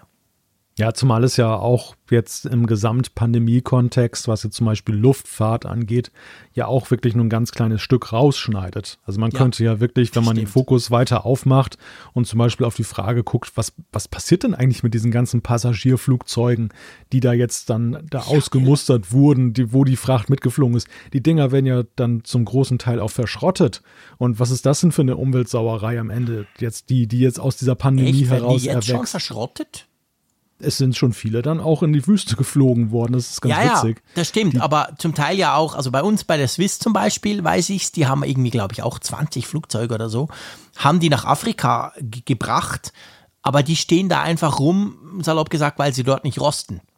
Und die werden ja, dann, wenn es mal wieder anzieht, die werden die dann wieder weg, weggeholt von dort quasi. Die gibt, die gibt es auch, aber es gibt auch schon gerade zum Beispiel jetzt dann einige Luftgesellschaften haben ja ihre Jumbo-Jets jetzt abgeschafft, also haben auch nicht mhm. vor, die wieder zu reaktivieren. Ja, stimmt. Und sofern sie die nicht verkaufen, und wer ja, kauft wer, jetzt in dieser Zeit ja, einen Jumbo-Jet? Totale ähm, Überkapazität überall. Dann werden die ausgemustert, vorzeitig ja. ausgemustert. Also die waren noch vor ihrer Lebenszeit dann auch raus. Ja. das stimmt. Ja, schwierige Geschichte, definitiv.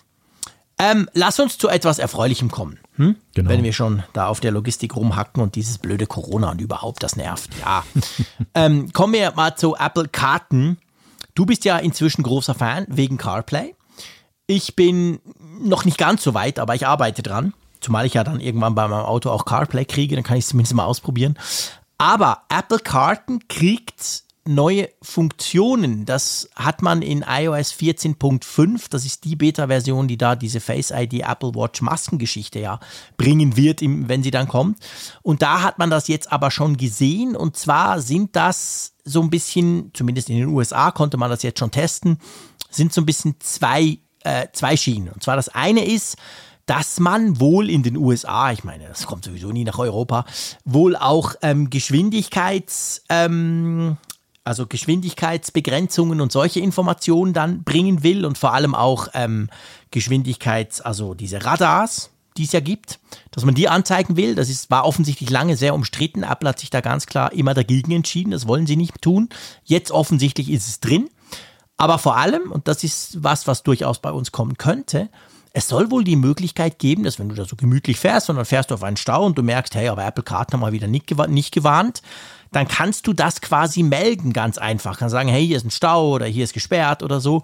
So wie das ja Waze, die App ja auch kann. Und Waze ist ja eine App, die vor allem in den USA super beliebt ist. Das ist ja ist blöd gesagt so Google Maps, Google Maps mit Community, könnte man quasi sagen.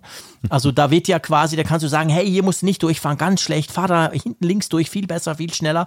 Und das wird dann quasi real-time eingeblendet, dadurch sollen die Vorhersagen viel besser sein der, der, Nachteil ist im Silicon Valley, dass es inzwischen Straßen gibt, wo alle durchfahren, weil das bei Waze irgendwie als cool gilt. Aber sowas ähnliches soll wohl in Apple-Karten auch kommen. Wie findest mhm. du das? Ja, ich kenne das auch schon aus anderen Navigations-Apps, zum Beispiel mhm. ähm, Garmin hat das, glaube ich, auch oder Navigon, da habe ich das schon in deren iOS-Apps dann eben gesehen. Das ist ein sehr praktisches TomTom, glaube ich, auch, stimmt. TomTom auch, ja, ja. Das, das, eigentlich ist das so eines der wenigen Log Alleinstellungsmerkmale, die die jetzt noch haben gegenüber mhm. jetzt zum Beispiel Google und, und Apple, mhm. weil ähm, die, das Kartenmaterial bei Apple und Google ist naturgemäß bei deren Ressourcenaufwand Super. häufig sehr viel aktueller und, und, auch mitunter akkurater. Aber die, die äh, klassischen Navigationssystemhersteller konnten sich immer noch so ein bisschen behaupten in ihrer Nische, weil sie eben gerade diese Interaktivität hatten, weil sie diese Möglichkeit geboten haben, das, der Crowd sozusagen, ja. was, Google, was Google ja macht mit Verkehrsfluss. Du kennst ja diese Farben so orange, ja, gelb, genau. rot, also wo du dann schon so sehen kannst, okay, da fahre ich jetzt in den Stau hinein. Mhm. Aber das war jetzt dann zum Beispiel gerade, die Deutschen lieben ja diese Blitzerwarner, dass man mhm. eben immer weiß, ah, da muss ich mal ein bisschen vernünftig ja, fahren. Sind die bei so. euch erlaubt? Die sind nicht erlaubt, nein, nein. Ah, also das okay. es ist eine extreme rechtliche Grauzone ähm, im Sinne von, was darf ich zum Beispiel eigentlich als App-Anbieter? Ich wundere ja. mich immer darüber, was wie viel da noch gemacht wird. Okay. Wahrscheinlich gibt es dann, es ist halt zwar verboten, aber es gibt keine Handhabe, es vernünftig ja, zu untersagen. Das kann sein, genau. Also es gibt auf jeden Fall, wenn du, es gibt ja auch so Blitzerwarner, die, die du richtig als Hardware kaufen kannst. Die Dinger, wenn du ah, ja, da gut, in, in eine Polizeikontrolle kommst, genau, dann die haben landen bei uns die, im Wallis. Dann landen die gleich im Schrott. Also dann ja. nimmt die Polizei die gleich mit. Aber bei den Apps ist man nochmal noch sehr nachsichtig, weil es in dem Sinne ja keine, ja keine richtige Radarerkennung ist, sondern eher so ein Weitersagen, ja. ja. Im Sinne von, ja, hey, genau. da, ist ein Blitzer und so. Ne? Das Aber war es ja nicht so, also ich, ja, ich meine mal gelesen zu haben in Deutschland, dass auch die Radiosender das ja abgeschafft haben weil das eben auch so ein bisschen, früher gab es das ja immer, Achtung, ja. XYZ und so. Und ich glaube, heute gibt es das, also bei uns wurde das definitiv abgeschafft, das, hat, das machen die Radios nicht mehr. Und ich meinte, es sei in Deutschland auch so. Aber ich, ich bin jetzt gar nicht sicher. Auf jeden Fall, solche Features ja, sollen wohl kommen. Hm? Ja, ist auch teilweise abgeschafft worden, äh, weil letztendlich das ja auch absurd war, jetzt dann das kundzutun und dann fahren da alle vorsichtig und dann anderswo ja. fahren. Also es ging auch um die, moralisch, die moralische ja, Frage. Eben, genau, ich finde auch. Stift, stiftest du zum Rasen an, weil du eigentlich ja sagst, wo, wo du nicht rasen darfst. Ne? Ja. Also das, da, da hat es einfach so ein Bewusstsein, Bewusstseinswandel auch gegeben, dass dann eben äh, manche auch gesagt haben, endlich mal von wegen, dass Rasen ja eigentlich kein Kavaliersdelikt ist. Ja. Ja, die neuen Funktionen. Also ist auf jeden Fall spannend, dass, dass, Apple, dass Apple das aufgreifen will, diese, diese Funktionalität. Und äh, zeigt ja letzten Endes ja, dass man jetzt Karten neben eben diesem massiven Ausbau der Kartenqualität, das sehen wir ja mhm. zunehmend jetzt weltweit, dass ihre Bemühungen da Früchte tragen, aber dass sie eben jetzt auch funktionell überlegen, ja. wie können wir jetzt dann unsere massenhafte Verbreitung dann zum Gewinn aller nutzen. Ja, ganz genau.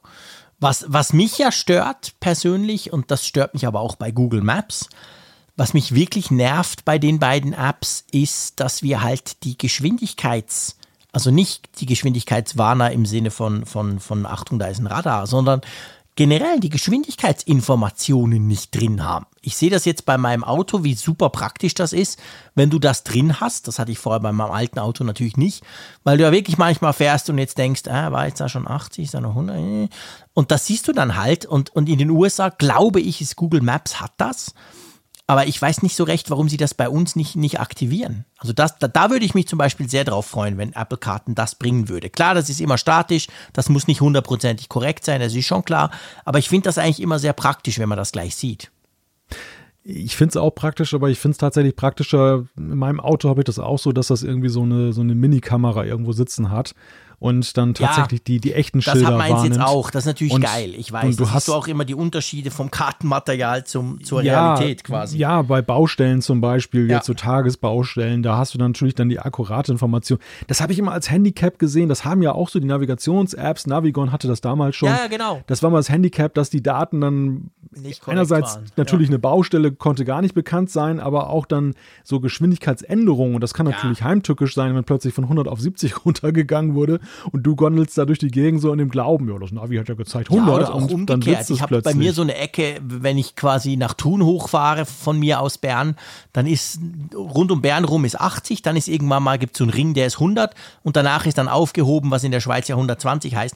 Und zum Beispiel diese Aufhebung, das, das hatte das, ich hatte vorher ein Garmin-Navi in meinem alt, alten VW Turan, weil das dort eingebaute Navigationssystem noch aus dem Mittelalter war. Und das hatte das nie. Das hat irgendwie 30, nee, 20 Kilometer lang nicht gecheckt, dass eigentlich 120 wäre und hat dann immer diesen 100er noch angezeigt. Und das ist jetzt natürlich praktisch, das, das habe ich jetzt auch schätzen gelernt bei meinem Auto, der hat das eben auch mit der Kamera der sieht dann halt das Schild und der, der stellt dann um und sagt, so, jetzt kannst du, naja, auf die Tube drücken kann man in der Schweiz ja nicht. Jetzt kannst aber du 20 Kilometer schneller fahren. Ja, immerhin, oder? Wenn du weißt, was die 20 Kilometer Unterschied kosten, wenn, wenn du geblitzt wirst, oh, ja. dann ist das ein definitiv gutes Teil. ja, aber gut, das, das wäre trotzdem unabhängig davon, es wäre doch eigentlich schön, wir hätten das auch in Apple Karten, oder? Ja, ja, ja, klar. Ich meine, wir nehmen alles gerne, was, was ja. da und ich finde es auch spannend. Also Apple Karten entwickelt sich ja schon grundsätzlich immer ein bisschen weiter.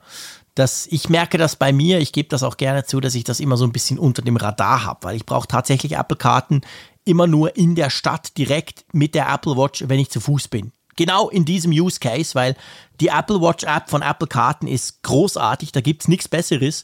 Die vibriert so toll, dass du weißt, links, rechts, hinten, vorne. Das, also ich liebe die, aber ich brauche tatsächlich Apple Karten nur dafür. Sonst nehme ich dann doch immer Google Maps. Ja, das, das, Schöne, das Schöne bei Apple-Karten ist ja, dass ähm, bei allem, was man vielleicht kritisieren kann, was am Anfang nicht so toll gelaufen ist, dass aber ja zumindest eine große Kontinuität bei diesem Anbieter ja. Apple da ist. Denn das wir ist haben ja durchaus wichtig, auch alternative Angebote gesehen. Wenn ich mal so jetzt ähm, die unter welchem Label laufen die mittlerweile eigentlich? Microsoft war es zeitweise, dann hieß es hier. Also da war ja ständig, hieß, hieß es anders. Man wusste immer gar nicht mehr, wie heißt denn das Ding jetzt eigentlich? Ja, jetzt gehört ja der deutschen Autoindustrie, genau. Ja. Genau, jetzt haben die das gekauft, aber es ist alles so, naja, ein bisschen merkwürdig. Und das ist bei, bei Apple natürlich dann schon so wie bei OpenStreetMap sozusagen. Da weißt du wenigstens, das ist eine Konstante neben Google Maps dann als Alternative. Ja, ja, nee, das stimmt schon. Und es ist wirklich, also es ist ja wirklich massiv besser geworden. Das muss man auch ganz klar sagen. Also Definitiv, ich spiele jetzt ja. auch immer ein bisschen damit rum, weil ich mich natürlich ja. freue, wenn ich dann mal CarPlay freigeschaltet kriege in meinem Auto. Da will ich das natürlich auch ausprobieren. Klar, da könnte man Google Maps auch nehmen, aber da will ich es eigentlich dann wirklich testen. Und ähm, es ist inzwischen hat es ein super Level erreicht. Das muss man schon, schon sehen. Da muss ich auch sagen, da bin ich einfach ein Stück weit auch Ästhet. Also Google Maps ist zwar funktionell zwar extrem mhm. gut, und äh, hatte immer ja auch eine, war immer eine Nase voraus. Aber ich, ich bin nach wie vor kein Anhänger dieses Google-Designs. Das ist mir, das ist mir alles zu sehr Kindergarten und irgendwie manchmal nicht so, so ausgereift.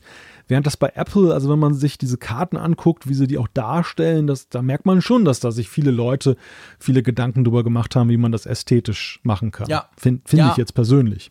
Das ist so. Ja, nee, das ist definitiv so. Das, das, ästhetisch fügt sich das Ganze perfekt ein und es funktioniert auch gut. Also, könnt ihr euch freuen, kommt unter Umständen vielleicht bei uns schon die eine oder andere Funktion da mit iOS 14.5. Vielleicht ist aber auch halt so, dass dann wieder solche Funktionen zuerst mal in den USA sind und dann zu uns kommen. Wir werden sehen. Ha, was für eine schöne Überleitung. Nee, noch nicht. Jetzt hätte ich fast ein Thema übersprungen. Das hätte gerade so gut gepasst. aber das macht nichts. Wir müssen noch etwas über etwas anderes sprechen. Ja. Und zwar auch eigentlich, doch, es passt nicht so schlecht, meine Überleitung, auch iOS 11.5 oder iPad, äh, 14.5 hm. oder iPad OS. Da wird ja dann das ganz große Feature, wo ja Facebook schon durchdreht seit Monaten, nämlich mit diesem App Transparency, App Tracking, Transparency Zeugs, soll ja da dann kommen. Und jetzt, wir waren doch alle so happy, dass das kommt. Jetzt, jetzt sagst du mir quasi, weil du musst mir erklären, dass dadurch die Apps schlechter werden. Ja, so ein kleiner, aber feiner Kollateralschaden, könnte man sagen. Zum, zumindest wird es gerade diskutiert in der Entwickler-Community. Ähm, ich muss ja mal sagen, diese App-Tracking Transparency ist ja echt so ein Zungenbrecher. Wir müssen uns mal ja, committen ja, auf irgendeine so Abkürzung ATTT oder irgendwie sowas. Super schwierig. Ja, es ist wirklich schwierig. Du hast ich, stolp, ich stolper da jedes Mal drüber. Ist mir vorhin bei der Themenliste schon gegangen. Nein, also der Punkt ist ja der, dass ja künftig der, der Nutzer zustimmen muss, wenn jetzt irgendwas getrackt wird in der App was ja auch dann potenziell über die App hinauswirkt, dann muss der Entwickler ein Fenster aufpoppen und den Nutzer fragen, machst du da mit? Und du musst es dann eben auch gut ja dann begründen. Dann das einerseits Apple prüft das im App-Review, ja. andererseits äh, letztendlich ja auch dann der Nutzer, du musst ihn ja überzeugen, dann proaktiv zu sagen, ich mache das mit dein Spiel. Und der Punkt ist, es geht darum, dass sehr viele Apps nutzen Analytics SDKs. Das sind okay das sind ja Komponenten, die kannst du, es gibt, das gibt es zum Beispiel, früher gab es von Fabric etwas, das war ähm, von Twitter eine, eine Tochterfirma, die ist dann aufgegangen mittlerweile in Firebase, was zu was zu Google gehört. Es gibt natürlich Google Analytics, ein großer Name aus dem Bereich der Internetseiten, aber die bieten eben auch Analytics-Module für Apps, Flurry und dann gibt es noch ein paar weitere Anbieter. Aber das sind so die großen Namen, die jetzt auch für den kleinen Entwickler interessant sind, Firebase, Google Analytics und Flurry, weil die letzten Endes auch dann für günstiges Geld oder kostenlos nutzbar sind. Alle anderen Lösungen sind schon sehr teuer. Warum nutzen Entwickler sowas? Die nutzen mhm. das, um ihre Apps zu verbessern. Du, einerseits guckst du natürlich dann oder möchtest gerne ja wissen, wie nutzen Anwender deine Apps. Jetzt nicht persönlich von wegen, was macht Jean-Claude Frick in deiner App, sondern anonym, dass du halt siehst, okay, zum Beispiel jetzt in einer Nachrichten-App, die Leute gucken sich ständig Videos an, aber die interessieren ja. sich zum Beispiel nicht für den Audio-Content. Das, das beeinflusst also Entscheidungen im Sinne von, wie entwickle ich die App eigentlich weiter, wo lege ich den Fokus drauf. Aber es hilft eben auch sehr stark, bei der Frage, wo sitzt ein Fehler, wo läuft etwas nicht, weil du damit auch dann eben nachvollziehen kannst, aha, in diesem Umfeld passieren Fehler, da kommt der Entwickler, der kommt der Nutzer nicht weiter. Und natürlich bietet Apple auch schon seit Anbeginn eine Möglichkeit, dass du eben Feedback bekommst aus der App im Sinne von Crash Reports, wenn die App abstürzt. Mhm. Da ist allerdings das so, das ist zwar besser geworden, aber ich habe sehr früh auch selber festgestellt, das ist so ein bisschen Ägyptologie, ne? Also du, du, du hast da irgendwelche Wandmalereien und weißt nicht, was sie, was sie bedeuten könnten. Du weißt nur, irgendeiner hat da was okay. an die Wand, Wand geschrieben, aber vielleicht ist es wichtig oder ist es nicht wichtig.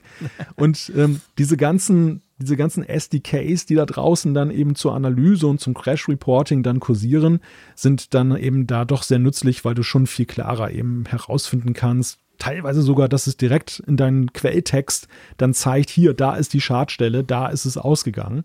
Mhm. Und dann kannst du deine Apps dahingehend verbessern. Das ist der okay. Grund, warum eigentlich, ja, ich möchte nicht sagen fast jeder Entwickler, aber extrem viele Entwickler dann Gebrauch machen von diesen Lösungen. Das heißt, ich, ich, ich hänge schnell ein als, als Unwissender, aber vielleicht ist der eine oder andere von unserer Hörerschaft ganz froh, wenn ich diese Frage stelle. Das heißt letztendlich, der Deal ist eigentlich der, Du nutzt so ein SDK, was dir ganz tolle Statistiken, was dir letztendlich hilft, deine App zu verbessern oder besser zu verstehen, wie deine App genutzt wird.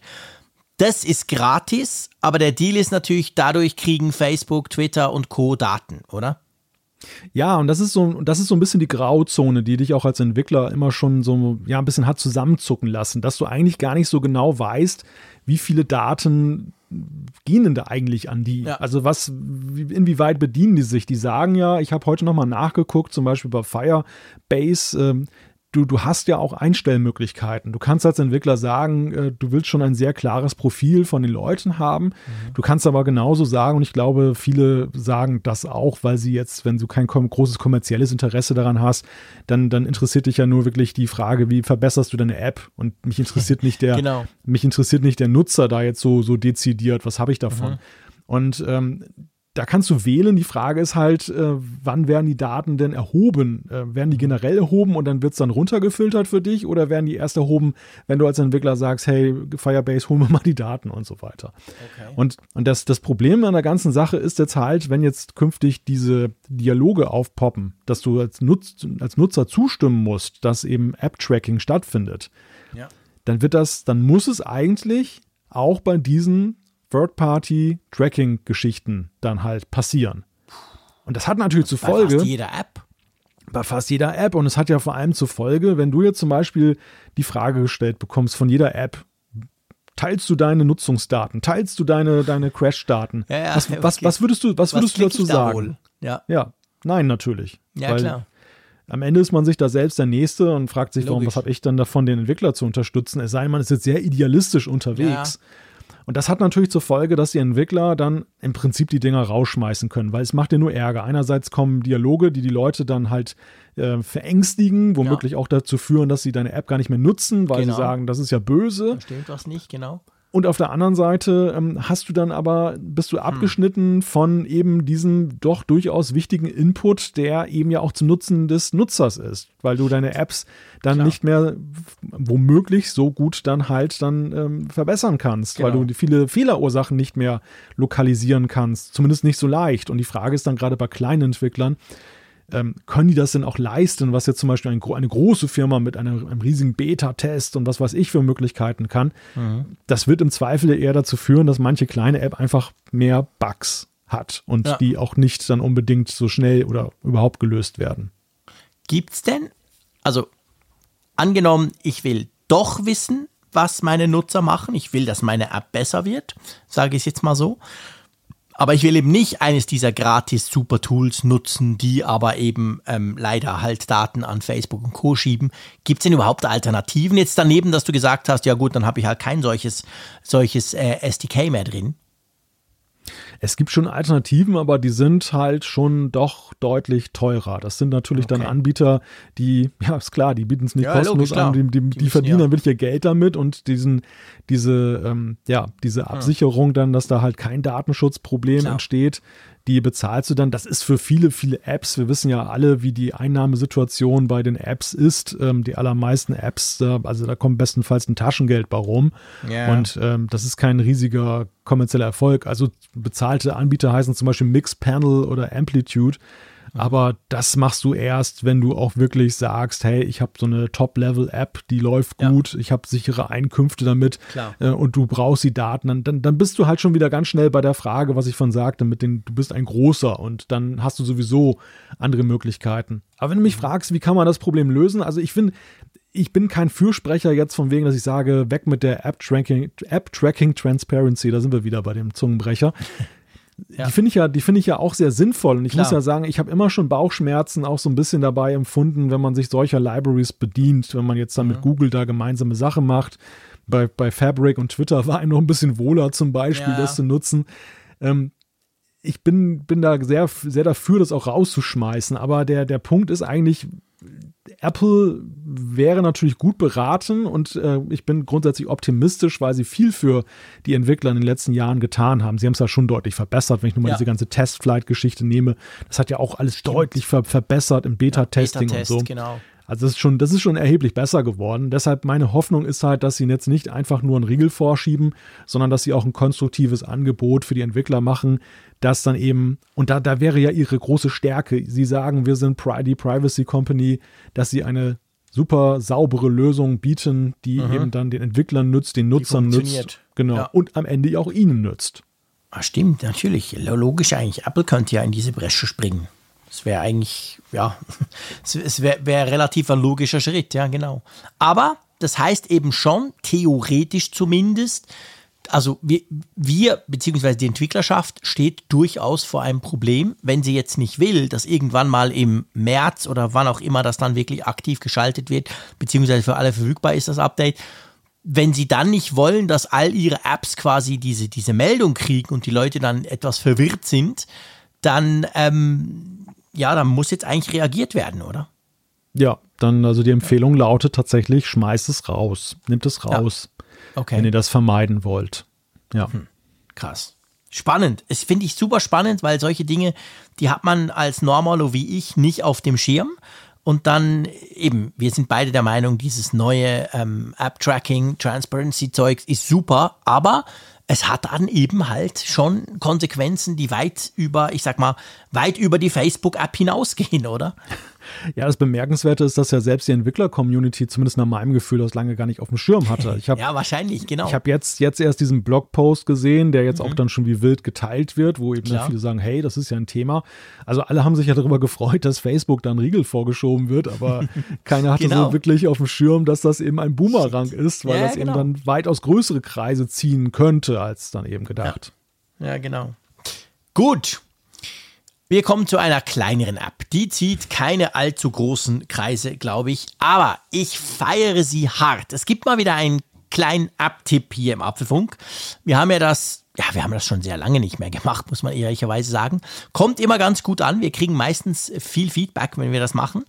Und der App-Tipp, der kommt von Malte und ich bin ein absolut großer Fan davon. Ich kannte die App vorher nicht aber sie ist so genau das, was ich mir als Batterie- und Akku-Freak vorstelle.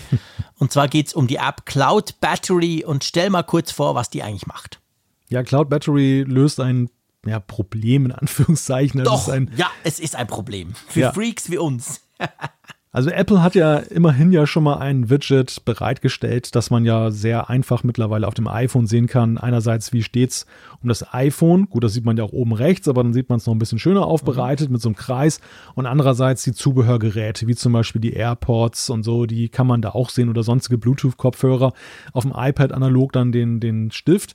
Aber es gibt ein Problem, das wir alle hatten, immer man hat zum Beispiel noch ein iPad irgendwo rumstehen und man weiß gar nicht, wie es um den Akkustand nimmt. Und in dem Moment, wo man es in die Hand nimmt, stellt man fest, oh, nur noch 2% und ich wollte doch gerade eine Serie gucken. Passiert und ein, immer und wieder, genau. Und ein Ladekabel ist gerade auch nicht zur Hand, beziehungsweise ähm, dann äh, die Steckdose ist irgendwo so, dass man dann jetzt dann nur ein kurzes Kabel hat und dann ist der Abend schon ruiniert. Da tritt Cloud Battery als Retter in der Not in Aktion, denn damit kann man sich zum Beispiel ein Widget bauen. Man kann aber auch auf der Apple Watch sich das anzeigen lassen, was ich auch ungemein praktisch finde. Die Akkustände von allen möglichen Apple-Geräten. Man installiert einfach auf den jeweiligen Geräten diese App, die mit Werbung kostenlos ist und irgendwie 2,29 kostet, wenn man sie werbefrei haben gekauft. möchte. Genau. Und dann sagst du auf jedem Device, was du halt dann in dieses Cloud Tracking, in Cloud Battery Tracking reinnehmen möchtest, von wegen füge das hinzu und dann hast du diese Daten synchronisiert auf allen Geräten. Es gibt so ein klein bisschen Wenn und Aber. Also bei aller Freude ähm, muss man das auch sagen. Ein Nutzer hatte mir schon das Feedback gegeben, dass er gesagt hatte, bei, er hat bei ihm war so ein totaler Battery Drain. Also irgendwie hatte das dann aus welchen Gründen auch immer sehr viel Akku gezogen. Mhm. Und dann war der Effekt natürlich sehr negativ. Das habe ich bei mir bislang noch nicht festgestellt. Ich habe extra mal ja. nachgeguckt, habe ich ihm auch geantwortet. So, so veranteilig vom täglichen Akkuverbrauch hatte Cloud Battery so zwischen 1 und 4 Prozent das ja. fand ich jetzt vertretbar. Der, der Punkt ist ja eben der, weil es keine System-App ist, der Entwickler arbeitet damit, dass er natürlich diese App im Hintergrund betreibt. Ja, klar. Und, und, die immer mal wieder drauf guckt, aha, wie ist denn der Akkustand? Und das dann über die iCloud synchronisiert. Das Tolle ist, man braucht kein Login oder sowas. Es geht alles über die iCloud. Ja, total seamless, total die ganze praktisch. Geschichte. Ja. Und ähm, ja, und was natürlich auch noch so ein kleiner Pferdefuß ist, dass wenn zum Beispiel ein Gerät im Flugmodus ist oder aus irgendeinem Grund Klar, nicht so nicht. in der Konnektivität, dann kann das natürlich nicht in die iCloud synchronisiert werden. Also einige wiesen mich auch darauf hin, dass sie sagen, nö, guck mal, mein iPhone, da steht schon bei 68 Prozent und Cloud Battery sagt noch 78 Prozent das ist leider auch so eine Sache, die, und das, das ist bei aller Schönheit dieser App, und diese App ist wirklich schön. Ich finde die Idee einfach so, so genial. So, mhm, so, ich auch. So toll. Es gibt auch erfasst. Widgets dazu, die richtig schick sind. Ja, also es ist schon super. Und deshalb, und ich finde, man kann der App das nachsehen für den Preis. Ja, wenn, der, wenn der Entwickler jetzt gekommen wäre, hätte gesagt, ich will dafür 15 Euro haben, würde ich sagen, Nein, dann muss es perfekt nee, sein. Logisch. Aber Leute, gratis ja. oder 2,29, also ich finde, das geht. Und man kann es ja, wie gesagt, erstmal testen, wenn man sagt, ich äh, will genau. erstmal gucken, ob mir das gefällt.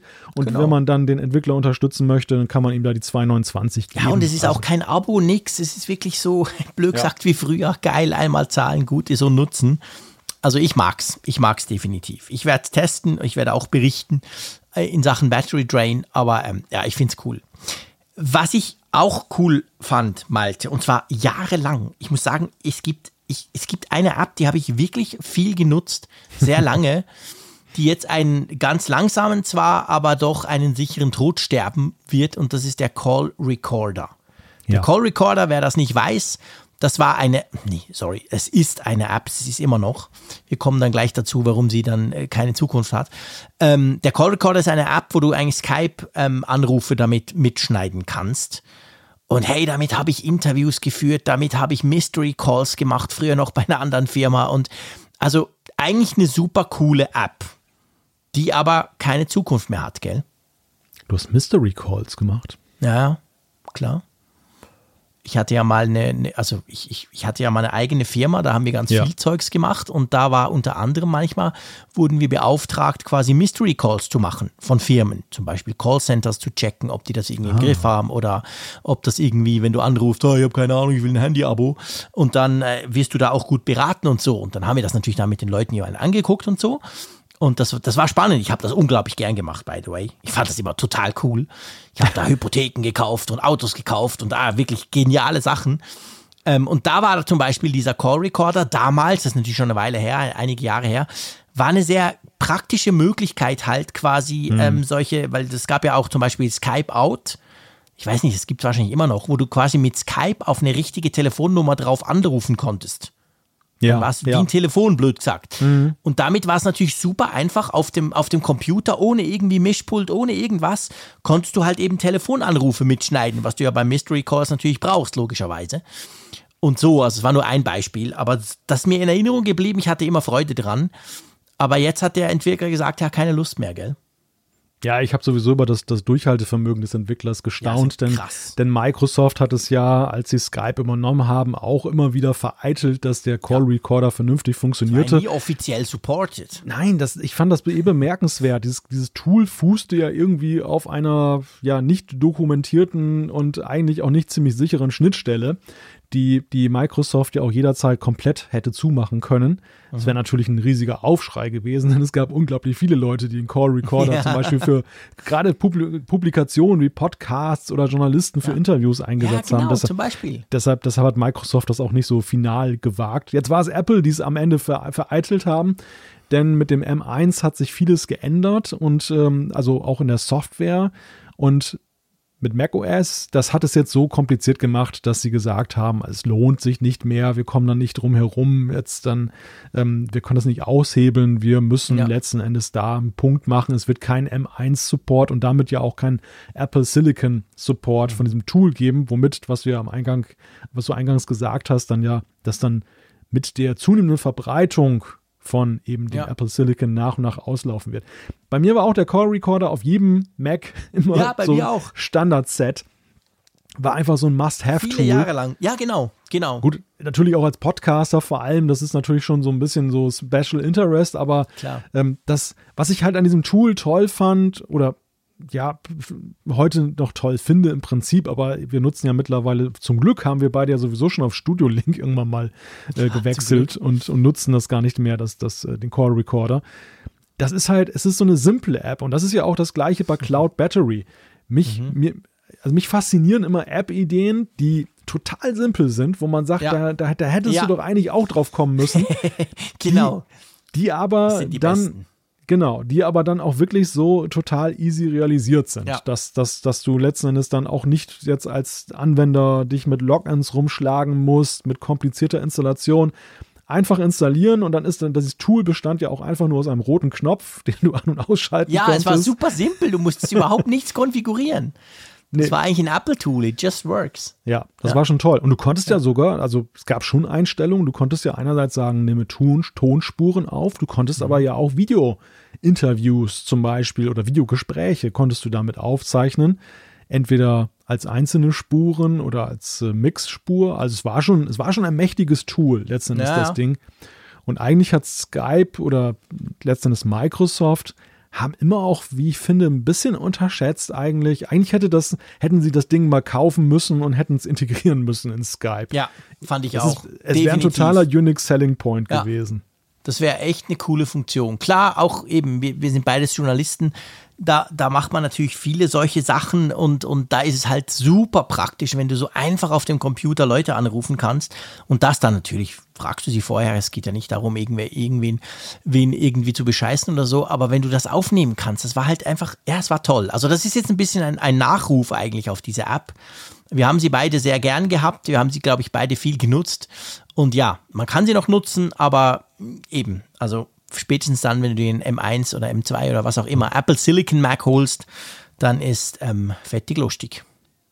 Zum Glück, wie gesagt, haben wir jetzt unsere glasklare ja, Verbindung. Wir, brauchen, wir, haben die ja für uns nie gebraucht. Wir haben früher ja, also früher, so lange jetzt nicht her, ich glaube 2019 haben wir, glaube ich, gewechselt auf Studio Link.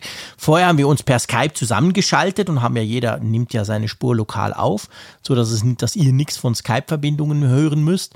Aber ja, wir haben, wir haben viel geskypt, das stimmt. Wir waren auch ja. immer ganz stolz, dass es eigentlich gut funktioniert hat. Damals. Was auch nicht selbstverständlich ist. In der guten Skype alten hier. Zeit. Nee, oh, eben genau. Das war noch Zeit. Oh, das war noch Zeiten, Malte. So, schnell das, zur Umfrage der Woche, bevor ich hier sentimental werde. Das Skype-Zeitalter. Genau, das Skype-Zeitalter. Oh. Ja, also, fertig. Ähm, wir müssen, wir, wir müssen, wir wollen zur Umfrage der Woche kommen. Äh, ich ich fange gleich, gleich mal an. Einverstanden? Ja. Wir wollten nämlich ja, es ging ja um iOS 14.5, haben wir letzte Woche groß darüber berichtet. Ihr erinnert euch diese Maskengeschichte und wir haben gesagt, hey, wie findest du denn die Entsperrfunktion in iOS 14.5 zum Aufschließen per Apple Watch? Ja, und das ist ein überwältigendes Feedback, das wir da bekommen haben, oder? sehr, sehr deutlich. 63,9 Prozent haben gesagt, sehr gut. 16,9 finden es gut. 14,9 und das kann man natürlich nachvollziehen, sagen, weiß ich nicht.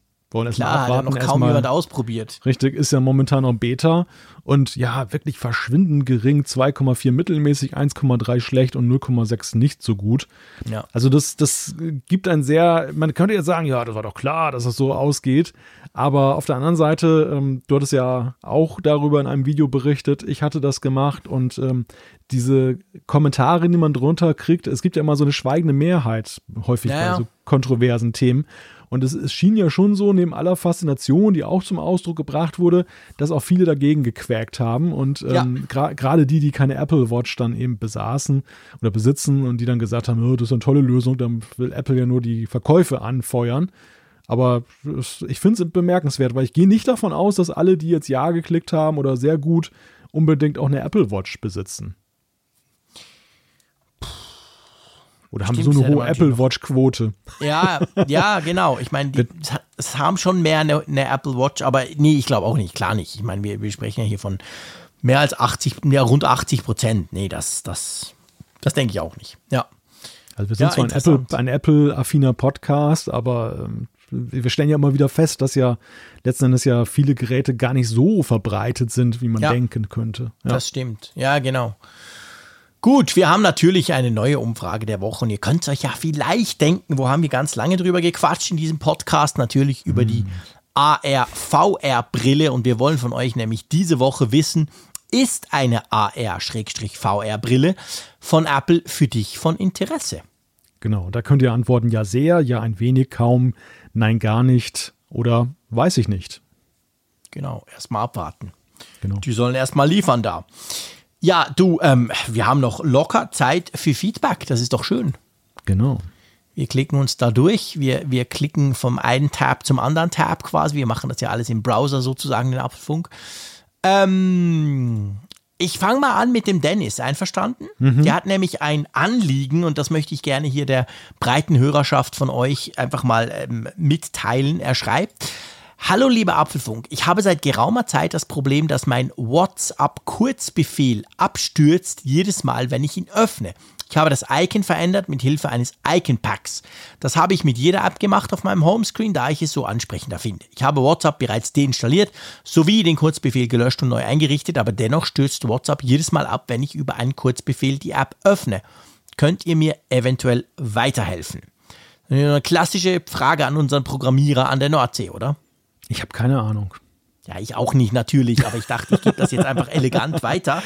Nee, ja. ich habe wirklich keine Ahnung. Was mir einfach aufgefallen ist, ähm, dass ähm, er schreibt ja noch, er hat ein iPhone 12 Pro Max und seine iOS-Apps sind immer up to date. Ich nehme an, auch sein Betriebssystem ist up to date.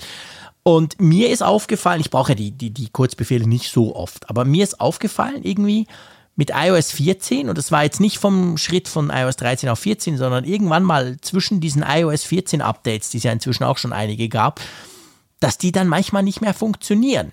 Bei mir hat es dann gereicht, jeweils einfach die quasi nochmal neu kurz, ähm, kurz zu machen, aber er schreibt ja, er hätte es noch neu gemacht und es sei dann nicht mehr gegangen ich kenne mich dazu wenig aus mit Kurzbefehlen, aber es ist schon so, dass die nicht immer einfach so smooth funktionieren, oder? Manchmal hakt es dabei.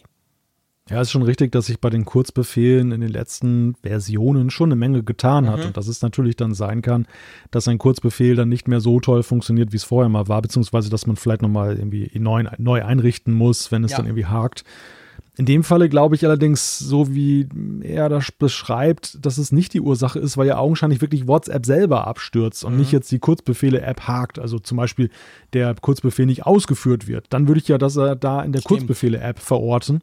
Stimmt. Ich, ich stolpere auch ein wenig darüber, dass ja diese Geschichte, ich mache ein Icon und, und öffne eine andere App, das mhm. ist ja so recht beliebt. Man hat ja gerade im letzten Jahr wieder viele Freunde gefunden, dass man zum Beispiel so ein Windows 95 Icon-Set nimmt und dann, ja, genau. dann alles so, so, so ein Windows 95 Screen sich dann da baut das ist ja die simpelste Variante von Kurzbefehl. Das, ja. das, ist ja nur letzten Endes die öffne App und dann wählst du die App aus der Liste aus. Es gibt Stimmt. ja sehr viele Kurzbefehle, die lösen ja etwas, so ein Intent aus, also etwas, ja. eine, eine Aktion in der App, die vom App-Entwickler bereitgestellt wird. Da, da kann ich es verstehen, wenn es da Übergabeprobleme gibt, dass die App dann crashen kann, wenn das zum mhm. Beispiel nicht richtig sauber programmiert ist. Aber ein Öffnen von der App, was soll denn da eigentlich passieren?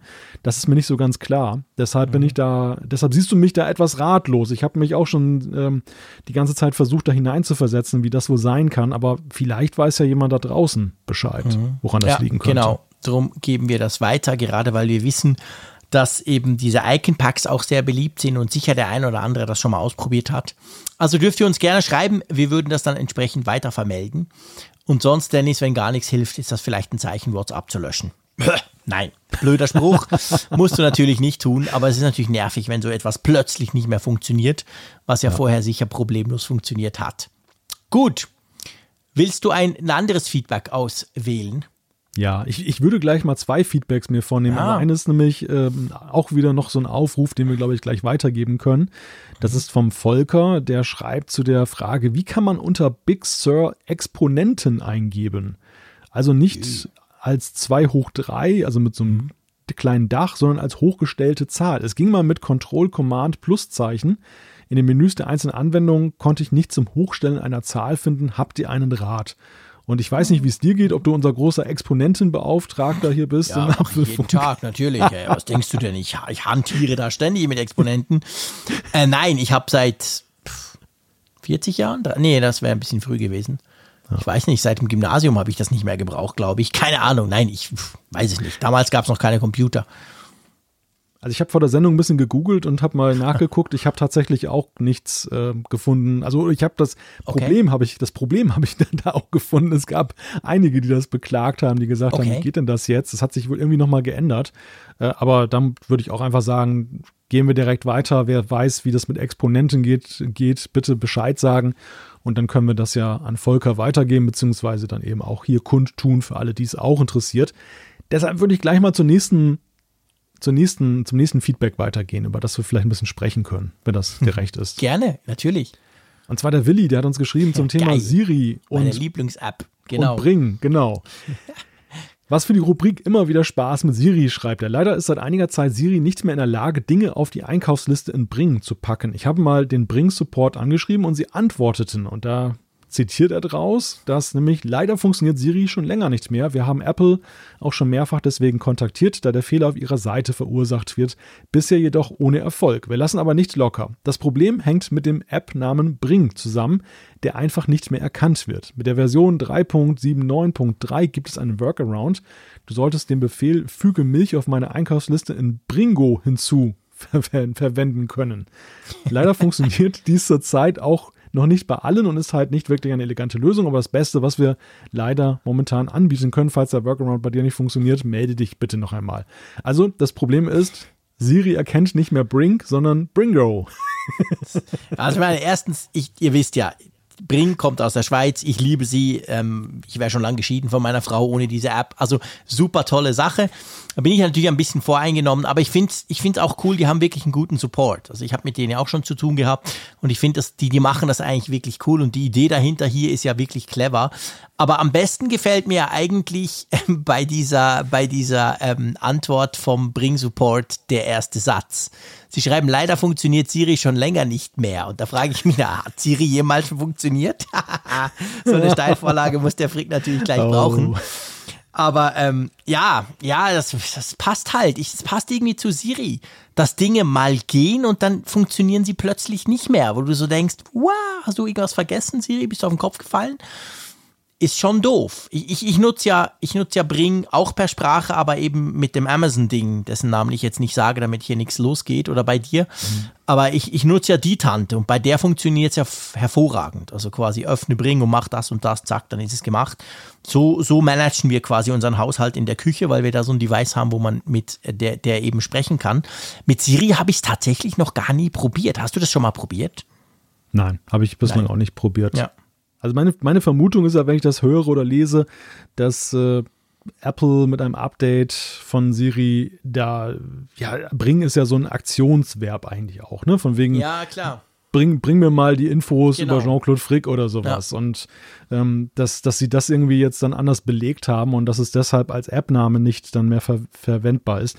Übrigens ist das ja auch so ein großes Problem aus Entwicklerperspektive. Einerseits diese holzige Sprache, mit der du eben dann als Drittentwickler auch Apps dann überhaupt nur ansprechen Mhm. kannst. Das, das ist schon mal, äh, ja, also das, mich persönlich turnt das ab, weil ich eigentlich so denke, dass das kannst du den Leuten da draußen kaum beibringen. Da- Die, Ja. müssen sich ver, die müssen sich verbiegen, um deine App zu nutzen. Und dann ist es eigentlich Genau. schon, ist der Spaß da raus aus der Sache. Absolut.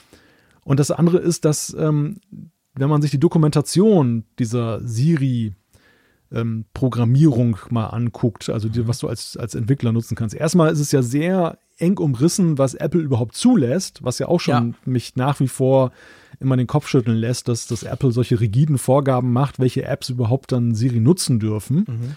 Und das geht dahin, dass letzten Endes auch alles sehr klar definiert ist. Also, dass, dass Siri, Okay. Du merkst halt bei der Gelegenheit, dass Siri nicht wirklich intelligent ist, sondern dass sie sehr in Schemen, Nein.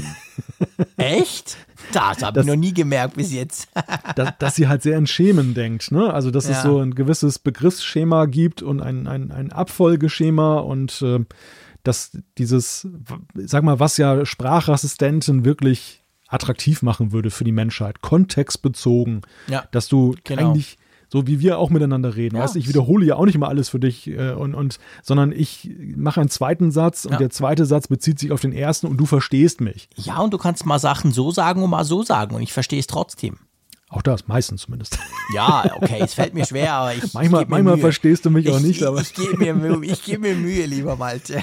Nach Egal, mich 262 mühe. Folgen versuche ich dich langsam ab und zu zu verstehen und mitzukommen. Ja. Aber du erkennst mich definitiv besser als Siri, das ist schon mal sehr Ja, gut. das will ich doch gerade hoffen. Ich, ich werde dich niemals durch Siri ersetzen als Das will ich dir auch nicht geraten haben. Ja, genau. Das wäre aber auch lustig, ein Podcast mit Siri. Oh Gott, Meine Güte. das wäre wär ja was für Raphael. Ja, das wäre was, ge- genau, stimmt. Auf jeden Fall, lieber Willi, es ist einfach großartig, dieses Feedback. Das hat uns sehr gefreut, weil wir mal ein bisschen wieder, also mich hat's gefreut, weil ich über Siri lästern kann. Mich hat's gefreut, weil, weil Bring drin vorkommt, die ich einfach cool finde, diese App. Und es war einfach auch sonst lustig und vor allem die Rubrik immer wieder Spaß mit Siri.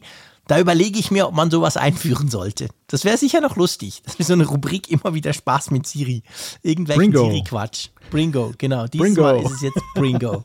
Ich, find, ich, find, ich finde den Begriff so cool. Bringo. Ja, der ist Bringo.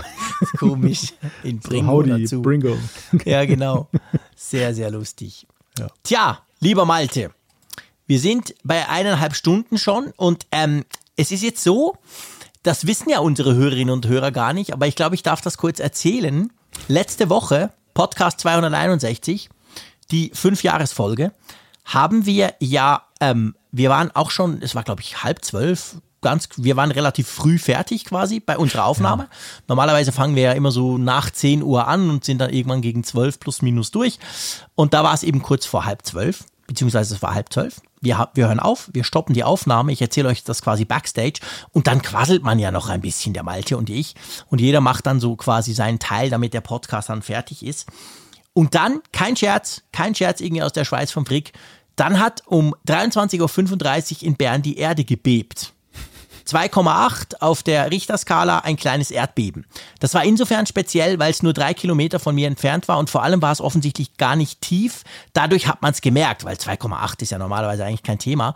Und da hat wirklich kein Scherz bei mir die Hütte gewackelt. Und zwar richtig. Nur einmal zwar, es war nicht irgendwie so mehr Stöße, aber es war einfach so, wumm. Und gell, passiert selten. Ich glaube, ich in 261 Folgen nie passiert, aber ich war mal kurz A, wahnsinnig erschrocken und vor allem ziemlich lange still. Ja, das war, das war sehr merkwürdig. Wir hatten uns gerade, ich kann mich noch genau daran erinnern, wir hatten uns gerade über die erste Folge unterhalten. Du, genau. hattest mir, du hattest mir im Nachgespräch die Frage gestellt, wie haben wir uns denn eigentlich damals verabschiedet von den Hörerinnen und Hörern? Stimmt. Und da hatte ich dann hier das dann mit die Folge aufgerufen und hatte die, glaube ich, auch so ein bisschen auf Lautsprecher gelegt, mhm. damit du mithören kannst. Und auf einmal hast du dich so komisch geäußert, also so, Hö, was ist das denn und so weiter. Und ich dachte, na nu, so, so komisch ist das doch gar nicht gewesen, die erste Folge. Und leider habe ich dann auch nicht gehört, was bei dir passiert ist. Und deshalb war ich auch erst sehr irritiert. Und dann haben wir ja gemeinsam nachgeguckt und äh, dann, es gibt ja überall so Erdbeben-Services, wo man nachgucken genau. kann, wo weltweit genau. irgendwelche Erdbeben sind. Und tatsächlich so richtig definitiv bei dir dann eben Bern 2,8 und äh, ja. dann häuften sich ja verrückt auch schon die Meldungen im Netz. Ja, ja, ja, genau. Eigentlich total verrückt. Ich meine, es ist jetzt nicht, ist nichts passiert, das Haus steht, alles absolut, kein Riss nirgends. Also wirklich, aber es war halt schon dadurch, dass das ganze Haus gewackelt hat und eben anders gewackelt, als es sonst, wenn der Zug vorbeifährt, wenn man ein Flugzeug Gas gibt oder whatever. Ähm, das war schon irgendwie, das war schon crazy. Und eigentlich erzähle ich euch das ja nur drum, weil ich mir jetzt gerade überlegt habe, was wohl jetzt dann gleich wieder passieren wird, wenn wir hier die Aufnahme starten. Andererseits muss man eben sagen, das war die Fünf-Jahres-Folge. Und da ja. hat es ja eigentlich nicht schlecht gepasst. Dass wir die quasi zu Ende gebracht haben und gesagt haben, hey, wir, wir können jetzt behaupten, wenn wir jetzt morgen aufhören, können wir behaupten, wir haben fünf Jahre lang Podcast gemacht. Keine Angst, wir hören nicht auf dann hat das gar nicht so schlecht gepasst, aber ich bin, ich bin schon ziemlich erschrocken, muss ich sagen. Also als ich dann, als ich, als wir dann aufgelegt hatten und ich war dann kurz runtergegangen, habe ich zu meiner Frau gesagt, guck, der Frick mal wieder typisch fünf Jahre und er lässt es krachen. Ja, genau. typisch. So ist es ja. Aber ich war, ich war für einmal, war ich wirklich unschuldig. Ganz nur da gesessen mit dir gequatscht. Aber ich würde sagen, nichtsdestotrotz, egal was jetzt noch passiert, wir ja. beschließen diese Folge 200, äh, 262 ich bedanke mich für euer Dabeisein, selbstverständlich natürlich, und vor allem für dein Dabeisein, lieber Malte. Halte dich schön warm, pass auf dich auf und wir hören uns nächste Woche wieder. Tschüss aus Bern. Ja, das gleiche wünsche ich dir auch, lieber Jean-Claude. Bis dann. Tschüss von der Nordsee.